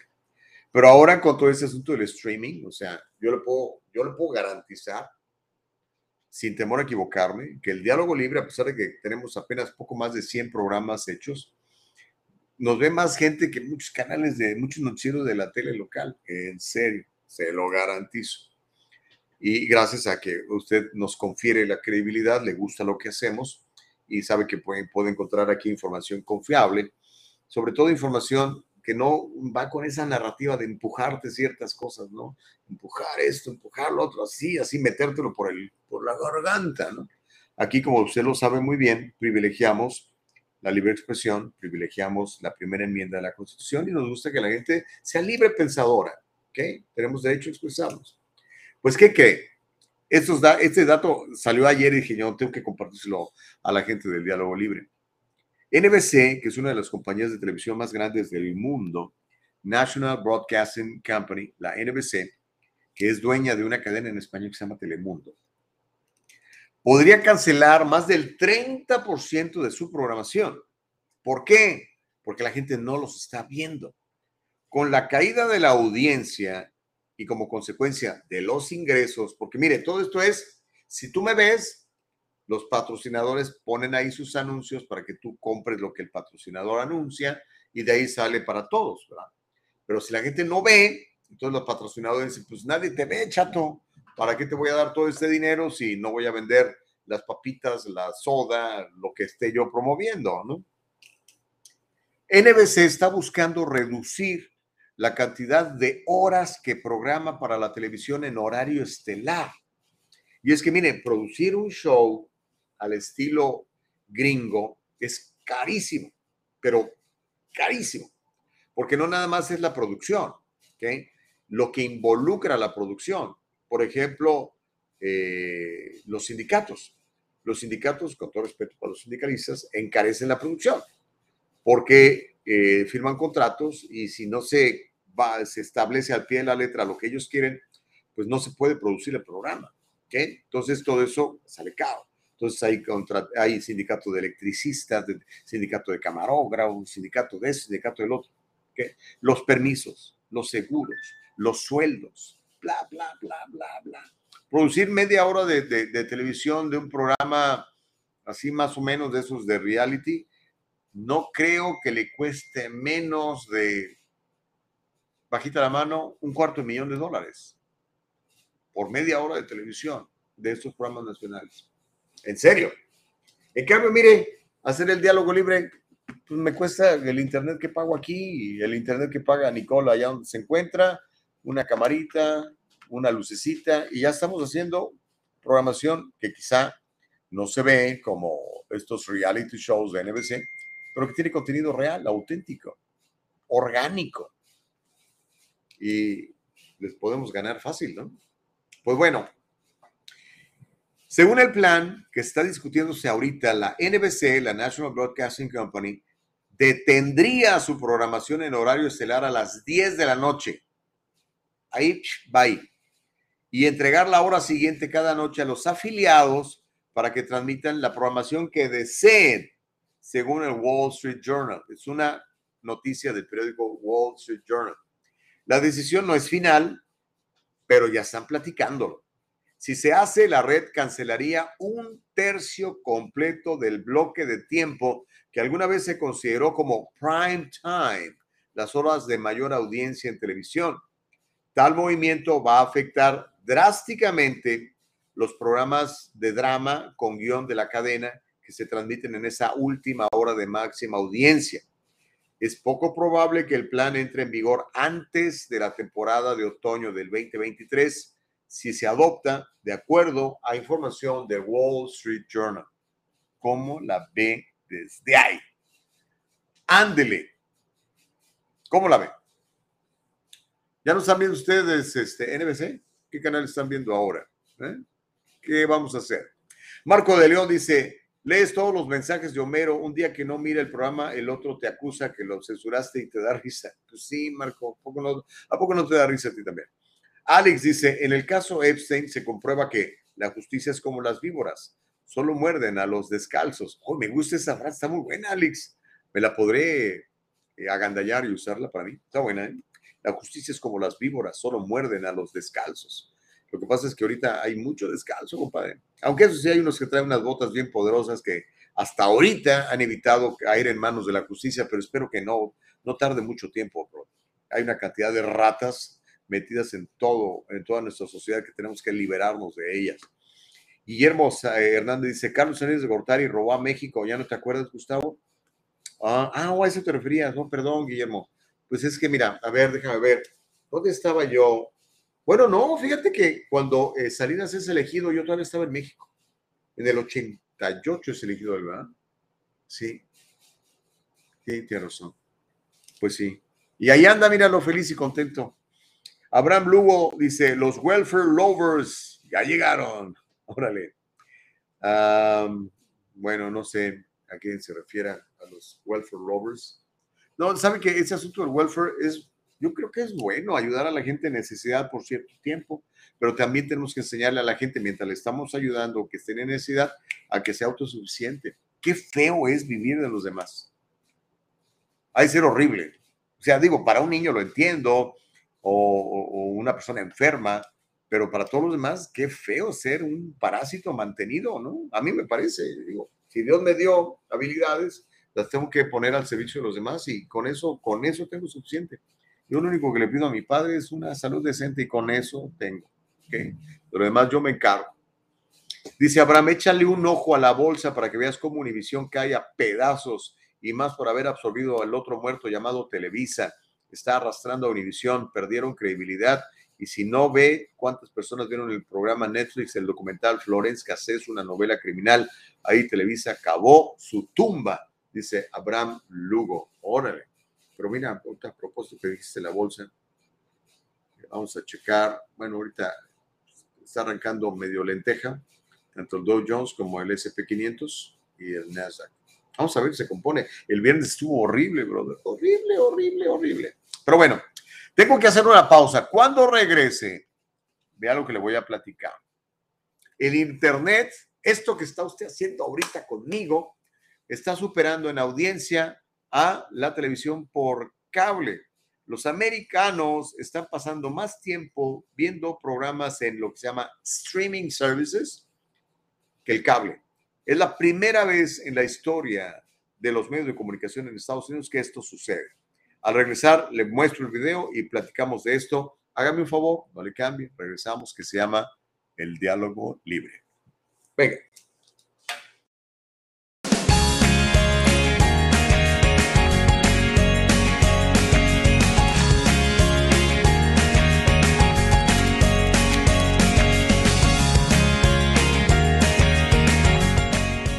Kanika shampoo and gels, made with natural products and paraben free, leaves your hair silky smooth, and the gels keep it in place all day. Kanika, for today's generation. And most important, Kanika, made with love.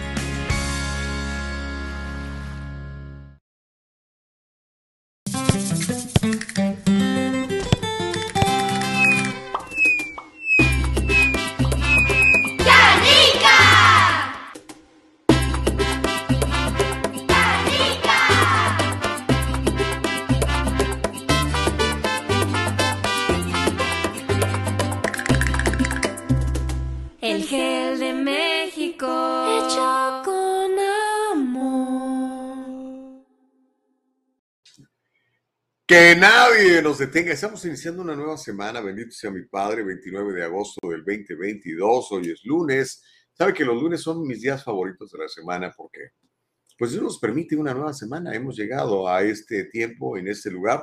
Recuerde que no es una casualidad que esté usted aquí. Hay un plan perfecto de parte de nuestro Padre. Nada más tenemos que ser sensibles a su palabra, escuchar esa voz del Espíritu Santo que nos habla, que vive dentro de nosotros y nos dice, dale por aquí, dale por allá, échale, no tengas miedo, anímate. Aprende inglés, por ejemplo. Qué buen programa la semana pasada con esta niña Paloma Tlaxca, hablándonos de eso. Espero se haya inscrito en sus clases, ¿ok? Ah, si todavía no habla inglés, es importante que aprendamos a hablar inglés entre otras muchas cosas. Aprendamos tantas habilidades que tenemos, hombre, pongámoslas al servicio de los demás, vamos a salir adelante, vamos a, dejar un buen legado, vamos a dejar una buena huella, vamos a mostrarle a nuestros hijos, a nuestros nietos cómo se hacen las cosas y enseñémoslos también, involucrémoslos en este proceso. Fíjese que ayer en, en- la, en, el- en la iglesia donde, donde, donde asisto, que ya los he invitado varias veces, muchos de ustedes me acompañaron a, a desayunar el domingo pasado, estaba platicando este buen amigo, Víctor eh, Hernández, él es un emprendedor, es un empresario en, en bienes raíces, es inversionista, y platicaba de lo importante que, y esto va para ti, amigo, que tienes un negocio, aunque sea chiquito. Ah, acuérdate, todos los negocios grandes comenzaron chiquitos, todos. Lo importante que es involucrar a nuestros hijos en los negocios, desde chiquitos. Que, que te vean hacer una llamada por teléfono y negociar, que te vean en una junta cuando estás platicando con, no sé, para la firma del contrato de arrendamiento del edificio, que, que te vean, que se familiaricen, que escuchen, porque eventualmente a quién le vas a dejar todo eso? Pues a tus hijos, ¿no? Pero si no los has preparado, ¿qué es lo primero que hacen los chavos? Venden todo y se lo dilapidan y otra vez pobres. ¿no? La idea es que esto vaya creciendo para que podamos tener influencia, para que podamos tener poder económico. Cuando tienes poder económico, hermano, tienes poder político. Si no, eres manipulable al 100, brother, al 100, y no puedes influir en nada. ¿Ok? Mi recomendación. Pero bueno, eh, déjeme le cuento esto. Ah, y tiene, que, mucho que ver con lo que le acabo de platicar de que NBC está planeando eh, cancelar el 33% de su programación de prime time porque la gente no la ve. Otra cosa que está pasando es que la televisión está sufriendo mucho, la televisión por cable, porque la gente ha dejado de ver muchos eventos deportivos. A partir de, ¿qué será? Del 2020, con todo este movimiento eh, marxista, socialista, ateo de Black Lives Matter, eh, que se han metido en todos lados. Esta cosa, este, este movimiento walk está en, está en las iglesias, está en los deportes, está en todo. Eso de que anden hincando antes de empezar los partidos, de que le falten el respeto a la bandera de los Estados Unidos cuando está el himno, todo eso a la gente le ha molestado mucho. Y yo soy uno de ellos, por eso le estoy platicando esto. Ah, yo era un seguidor de la NFL, por ejemplo. Yo no sé si usted sepa, pero por muchos años yo narré fútbol americano.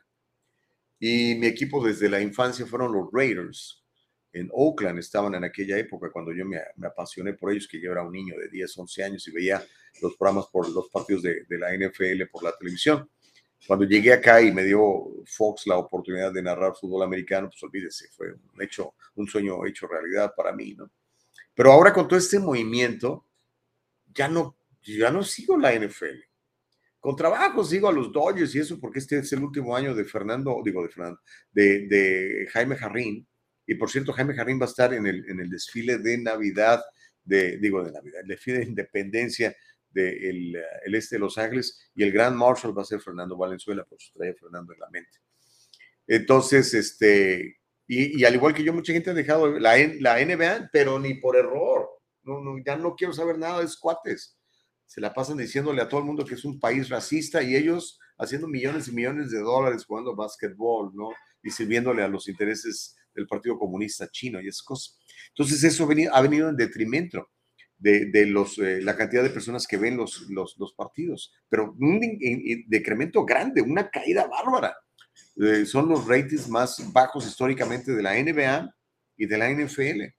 En serio, eso es absolutamente real. Y eso le pega a las cadenas de televisión. Y es por eso que el Internet está superando en audiencia al cable. Vamos a ver este reporte, me queda Nicole Castillo. Tú lo tienes ahí listo. Eh, y después platicamos de números. Y le voy a contar por qué usted está viendo ahora sus programas en el Internet, en streaming, por encima del cable. Es la primera vez en la historia de la vida que esto sucede. Vamos a ver el reporte, ya nos lo tiene listo nuestra productora Nicole Castillo y platicamos un poquitito más de esto, ¿le parece? Venga, Nicole Castillo. New numbers show Netflix, Hulu, and Prime Video are taking over. For the first time ever, Americans spent more time watching streaming services than cable TV.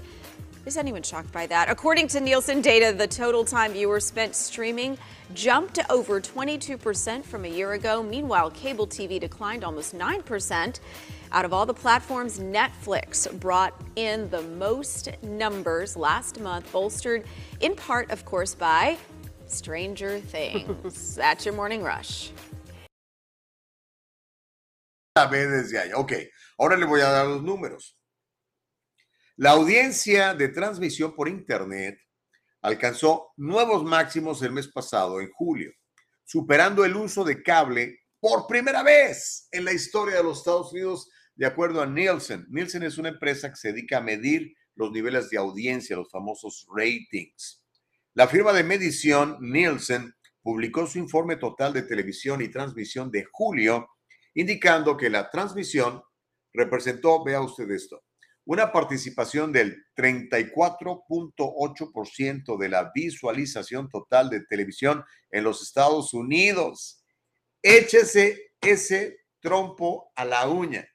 Eso significa un aumento del 22.6% en comparación con julio del año pasado. El consumo de cable quedó atrás con un 34.4%.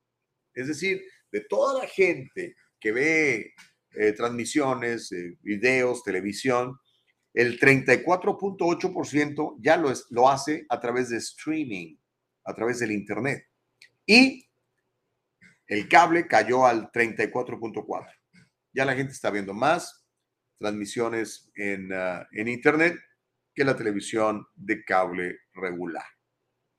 El streaming había superado antes la visualización de retransmisiones y así seguía siendo con un descenso del 3.7% en el volumen de retransmisiones en comparación, en comparación con junio pasado.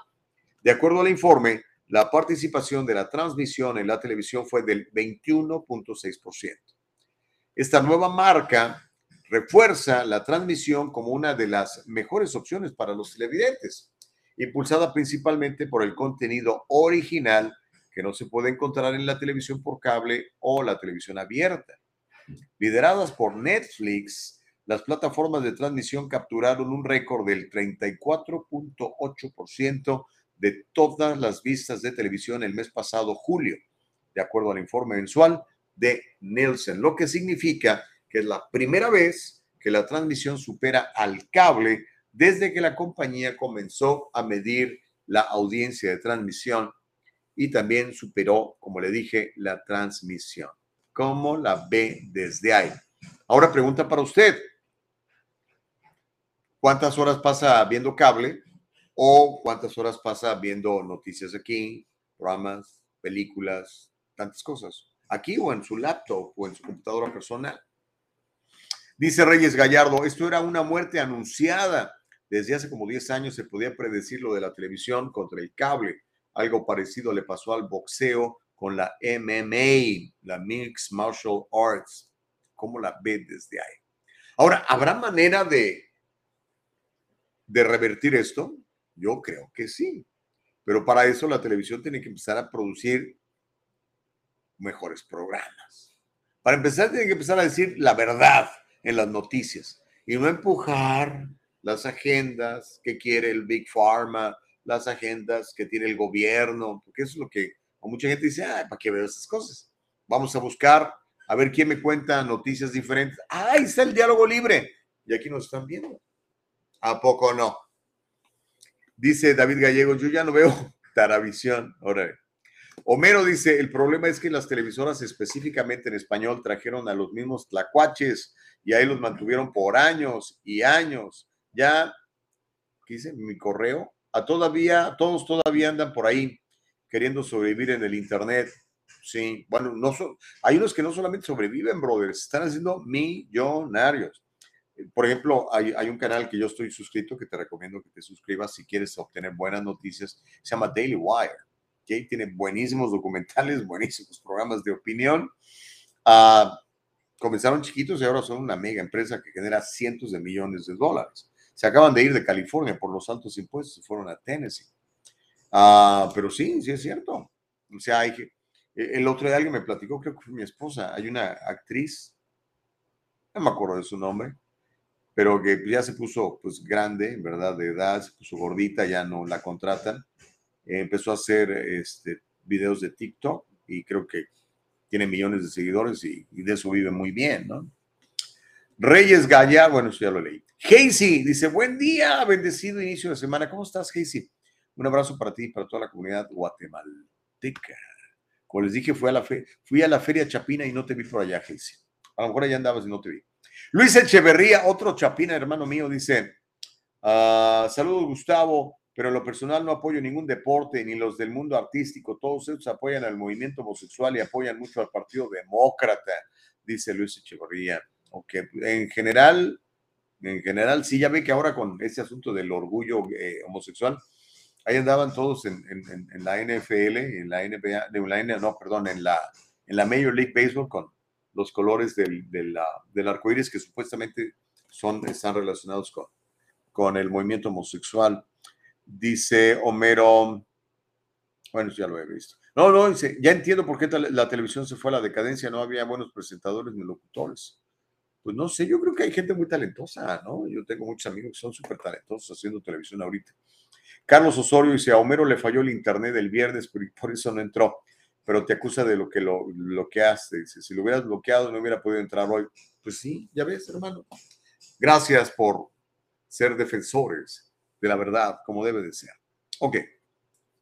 Ah, dice Alex, yo desde hace varios años dejé de ver televisión, me he dedicado a ver varios documentales en YouTube. Hay muy buenos documentales, hay unos no muy buenos. ¿eh? También hay que ser sabio para ver qué es real y qué es puro cotorreo. Y yo siempre les digo, lo que yo les platico aquí, todas estas estadísticas y todo, compruébenlos, vaya a las fuentes y vea si verdaderamente es cierto. Yo creo que es cierto, por eso se lo traigo aquí, pero puedo equivocarme, por supuesto. Rosa Ríos dice, perdón, no podía comentar, no encontraba cómo. Ay, qué bueno que ya pudiste, Rosita. Bienvenida a YouTube. Abraham dice, la televisión necesita mejorar en contenidos y credibilidad en su información. Eso es muy cierto. Eso es muy cierto. ¿Ok? Bueno, pues miren, antes de irme, porque todavía hay mucho que platicar, y esta es una nota que a lo mejor, este, a lo mejor no le cae bien, pero es la realidad. Y mire, traté de encontrar eh, videos informativos en diferentes canales de televisión. No hay nada. ¿Por qué? Porque va en contra de la narrativa que nos quieren imponer, que nos han estado imponiendo desde hace dos años o más, ¿no? Ah, pero yo ya se lo había anticipado, yo ya le había platicado un poquitito de esto, pero ahora lo compruebo. Hay un, hay, una, hay un periódico que es periódico en papel y también este, lo puede encontrar virtual y que es muy recomendable y la verdad los he podido seguir. Tuve la oportunidad de platicar con la gente de, de ellos, se llama Epoch Times. yo soy suscrito, suscrito a, a, ese canal y de ahí este, consigo buena información para compartirle a usted. Y esta información la encontré precisamente en ese periódico Epoch Times, que además lo encuentra en español, está en 72 idiomas, pero también en español. Y eso fue lo que encontré. Y le hemos llamado la pandemia de los vacunados. Le cuento. Las personas vacunadas tienen más probabilidades que las no vacunadas en los últimos meses de ser un caso positivo de COVID, incluso de ser hospitalizado o incluso de morirse. Esa es información recabada en 25 estados de la Unión Americana. California no está incluida porque, ¿qué cree? California no comparte esa información. Pero los estados que la compartieron, esta gente de Epoch Times estuvo haciendo eh, el análisis, el estudio, y esto fue lo que encontró. Por ejemplo, el estado de Kentucky. Kentucky, en junio pasado, el 67% de las personas que murieron del bicho este estaban vacunados. Por lo menos tenían dos piquetes algunos tres, incluso algunos hasta cuatro. Estos son datos obtenidos por el periódico Epoch Times. Ese mismo mes, el mes de junio, los que recibieron la inyección representaron el 65% de los casos del bicho, el 64% de las hospitalizaciones por el bicho y el 66% de las personas muertas. Esto fue en el estado de Wisconsin, números muy parecidos a los de Kentucky. En junio, en Kentucky, el 67% de los que se murieron del bicho tenían los piquetes. Mientras que en Wisconsin, Wisconsin, el 66% de los que se murieron del bicho tenían los piquetes.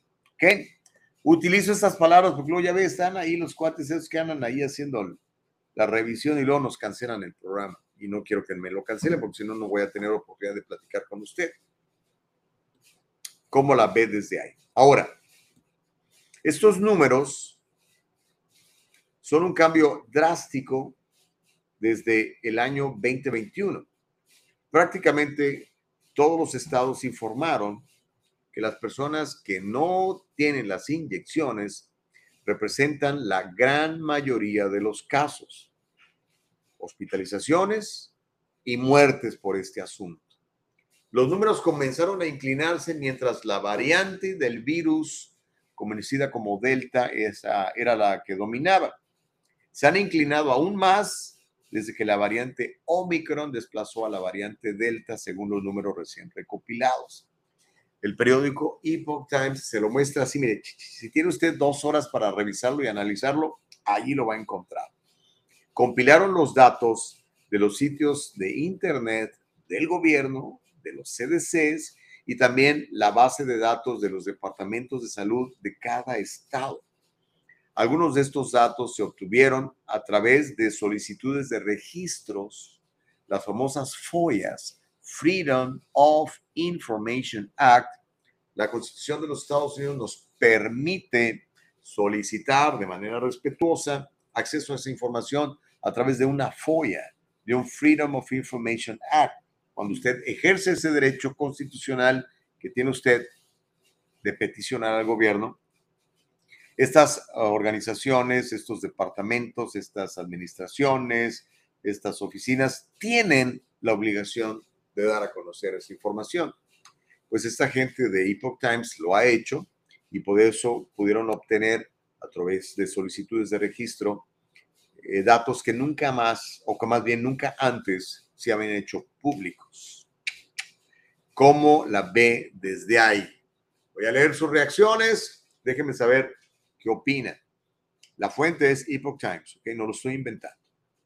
Dice Norma, y así poco a poco la verdad se ha de saber.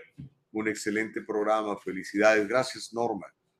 Lo queremos hacer eh, con, con, todo apego a, a, la realidad. Y miren, gracias a Dios, pues no, no, no nos mantenemos de, de las farmacéuticas. Como algún día hicimos un programa de eso, ¿te acuerdas, Nicole Castillo? donde le mostramos cómo todos estos noticiarios nacionales eh, reciben dinero de las grandes farmacéuticas y pues desde ese momento pues te, te amarran. Tú no puedes darle de patadas al pesebre porque si empiezas a dar los datos reales, duros, pues les va a molestar porque le estás acabando el, el negocio. ¿Okay? Alex Hernández dice, ahí estuve en la feria Chapina Qué lindo se vio con su bandera azul y blanco, el color del cielo arriba, guate. Ah, ya te salió lo chapín, mi querido Alex. Espero que te hayas comido un buen pache, un chuchito, un atol de lote y cosas de esas, ¿no? Rosa Ríos dice, sí, gracias, gracias de que ya supo cómo comentar. Bienvenida, Rosa, y comenta siempre, por favor, Rosa, porque se llama el diálogo libre el programa, ¿ok? Porque lo que queremos es que ustedes también comenten sus puntos de vista y lo podamos compartir con todos. Dice Abraham Lugo, ¿por qué no obligar a California a dar la info? Es una muy buena opción. Yo pienso que lo que hay que hacer es, eh, eh, a través de un FOIA, un Freedom of Information Act, eh, hacerle, por ejemplo, al Departamento de Salud del Condado de Los Ángeles, a la señora esa que se dice doctora y que muchos, muchos creíamos que era doctora, o sea, doctora en, en, medicina, y no, es una doctora en ciencias sociales, no sé qué, en, gender studies, no sé en qué cosas, pero no es doctora, o sea, doctora, de esas que te curan.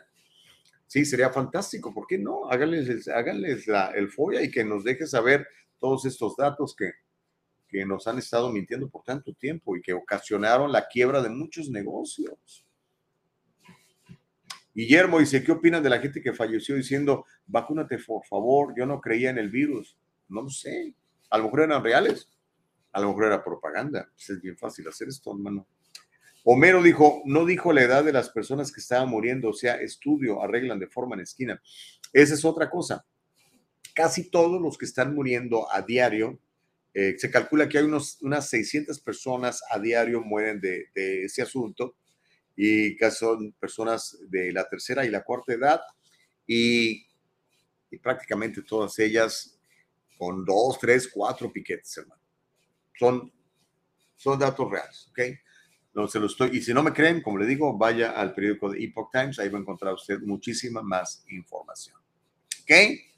Porque de eso se trata, hermano. Este, para que te den el mismo atole, pues vete por favor ahí a los canales que ya conoces, que cada vez, como les acabo de decir, cada vez menos los ve la gente, como la ve desde ahí. Oiga, ¿cómo ve que el Palacio Presidencial de Irak acaba de ser invadido Incluso la embajada de los Estados Unidos tuvo que ser evacuada. Asústame, Panteón. ¿Cómo la ven desde ahí? Bueno, a ver si de eso le, Le puedo platicar un poquitito más mañana porque ahorita ya se nos está viniendo el tiempo encima. También le quiero contar cómo partes del estado de Nevada van a tener que contar sus votos a mano. Pues yo creo que es la mejor manera, ¿no? Para evitar que haya malos entendidos y sobre todo que se tarden tantos. Aquí en California se tardan meses en dar los resultados oficiales de una elección, ¿puede usted creer eso? Pero en fin, lo que está pasando en Chicago, oiga, terrible. El día de ayer platicaba con un amigo de Chicago. Ah, este fin de semana en Chicago, 35 personas heridas de bala, 35 tiroteados, ocho de ellos murieron, nada más durante el fin de semana. Ay, Chicago. Pero bueno, sigan votando como han votado allá en Chicago también. Y mire, le tengo malas noticias para los británicos. Uno de cada cuatro en el verano va a tener frío porque, ¿qué cree? No hay energía. Con todo este asunto de que quieren empujar a fuerza, a fuerza, la luz y el viento y eso para que da energía que no nos alcanza, pues obviamente van a batallar bastante. ¿Y qué cree? Ya está lista la película de mi hijo Hunter, My Son Hunter.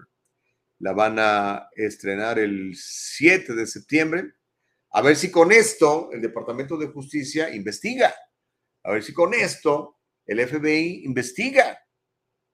Digo, ya qué más pruebas quieren para que por lo menos inicien una investigación.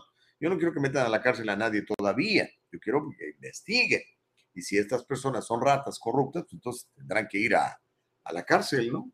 O no sé qué piense usted, ¿verdad? Pero en fin. Mientras eso sucede, dice, Rusia puso de rodillas a Europa. Claro, y lo había advertido el presidente anaranjado. Les dijo, hey, europeos, le están dando todo el poder a los rusos con toda esta plataforma de energía limpia y eólica y el, y el sol. No alcanza. Y ahora están pidiéndoles a, a los rusos que no sean malas gentes, que les vendan petróleo. Dice Gacy, me la perdí, no fui, no te digo, mi querida Gacy, bueno, el año que entra no te la vais a perder. Luis Echeverría dice, pudiera no ser aplicable, pero la Biblia dice, porque no hay nada oculto que no haya de ser manifestado, que no haya de salir a la luz. Claro que sí, claro que aplica. Para eso y para todo lo demás, mi querido Luis Echeverría, estamos completamente de acuerdo contigo. Dice Homero, ah, pues eran de la tercera edad, no vale la pena hablar de esas palabras de Donald Trump, que se mueran de todos modos, se van a morir palabras de Donald Trump. ¿En serio, Homero? Dame tu fuente, hermano, por favor, acuérdate, aquí todo es con fuente. Si no, nada más dime que es tu opinión y entonces ya es diferente. Una cosa es el hecho y otra cosa es la opinión. Y acuérdense, recuerden algo muy importante. Los sentimientos no son hechos. Feelings aren't facts. Feelings son sentimientos tú puedes sentirte como quieras, ¿no? Por eso veo tanto niño y jovencito confundido que se siente que es otra cosa que no es. Pero bueno, en fin. Ah, dice Claudia Arenas, en Telegram hay videos de doctores dando información acerca de esto, sí. Y de hace, de hace buen rato, Claudia, de hace muy buen rato, porque en, las otras plataformas los, los, bloquean, los cancelan, incluso hasta les cierran el changarro. Feli Fuentes dice, ninguna propaganda, señor familiares y conocidos han muerto. No sea irrespetuoso a nuestro dolor, no se burle que si estamos sufriendo nuestras pérdidas. Feli, aquí nadie se ha burlado de nadie, ¿ok? De nadie. Simplemente di los hechos, ahí está, ¿ok? Ah, y gracias de veras por participar. Una vez más, como de costumbre, rebasamos la marca de 100 comentarios en vivo, eso créamelo, en redes sociales es fantástico. Evelyn Guevara dice, ¿y cómo se le puede obligar si la tía Pelosi está en Washington?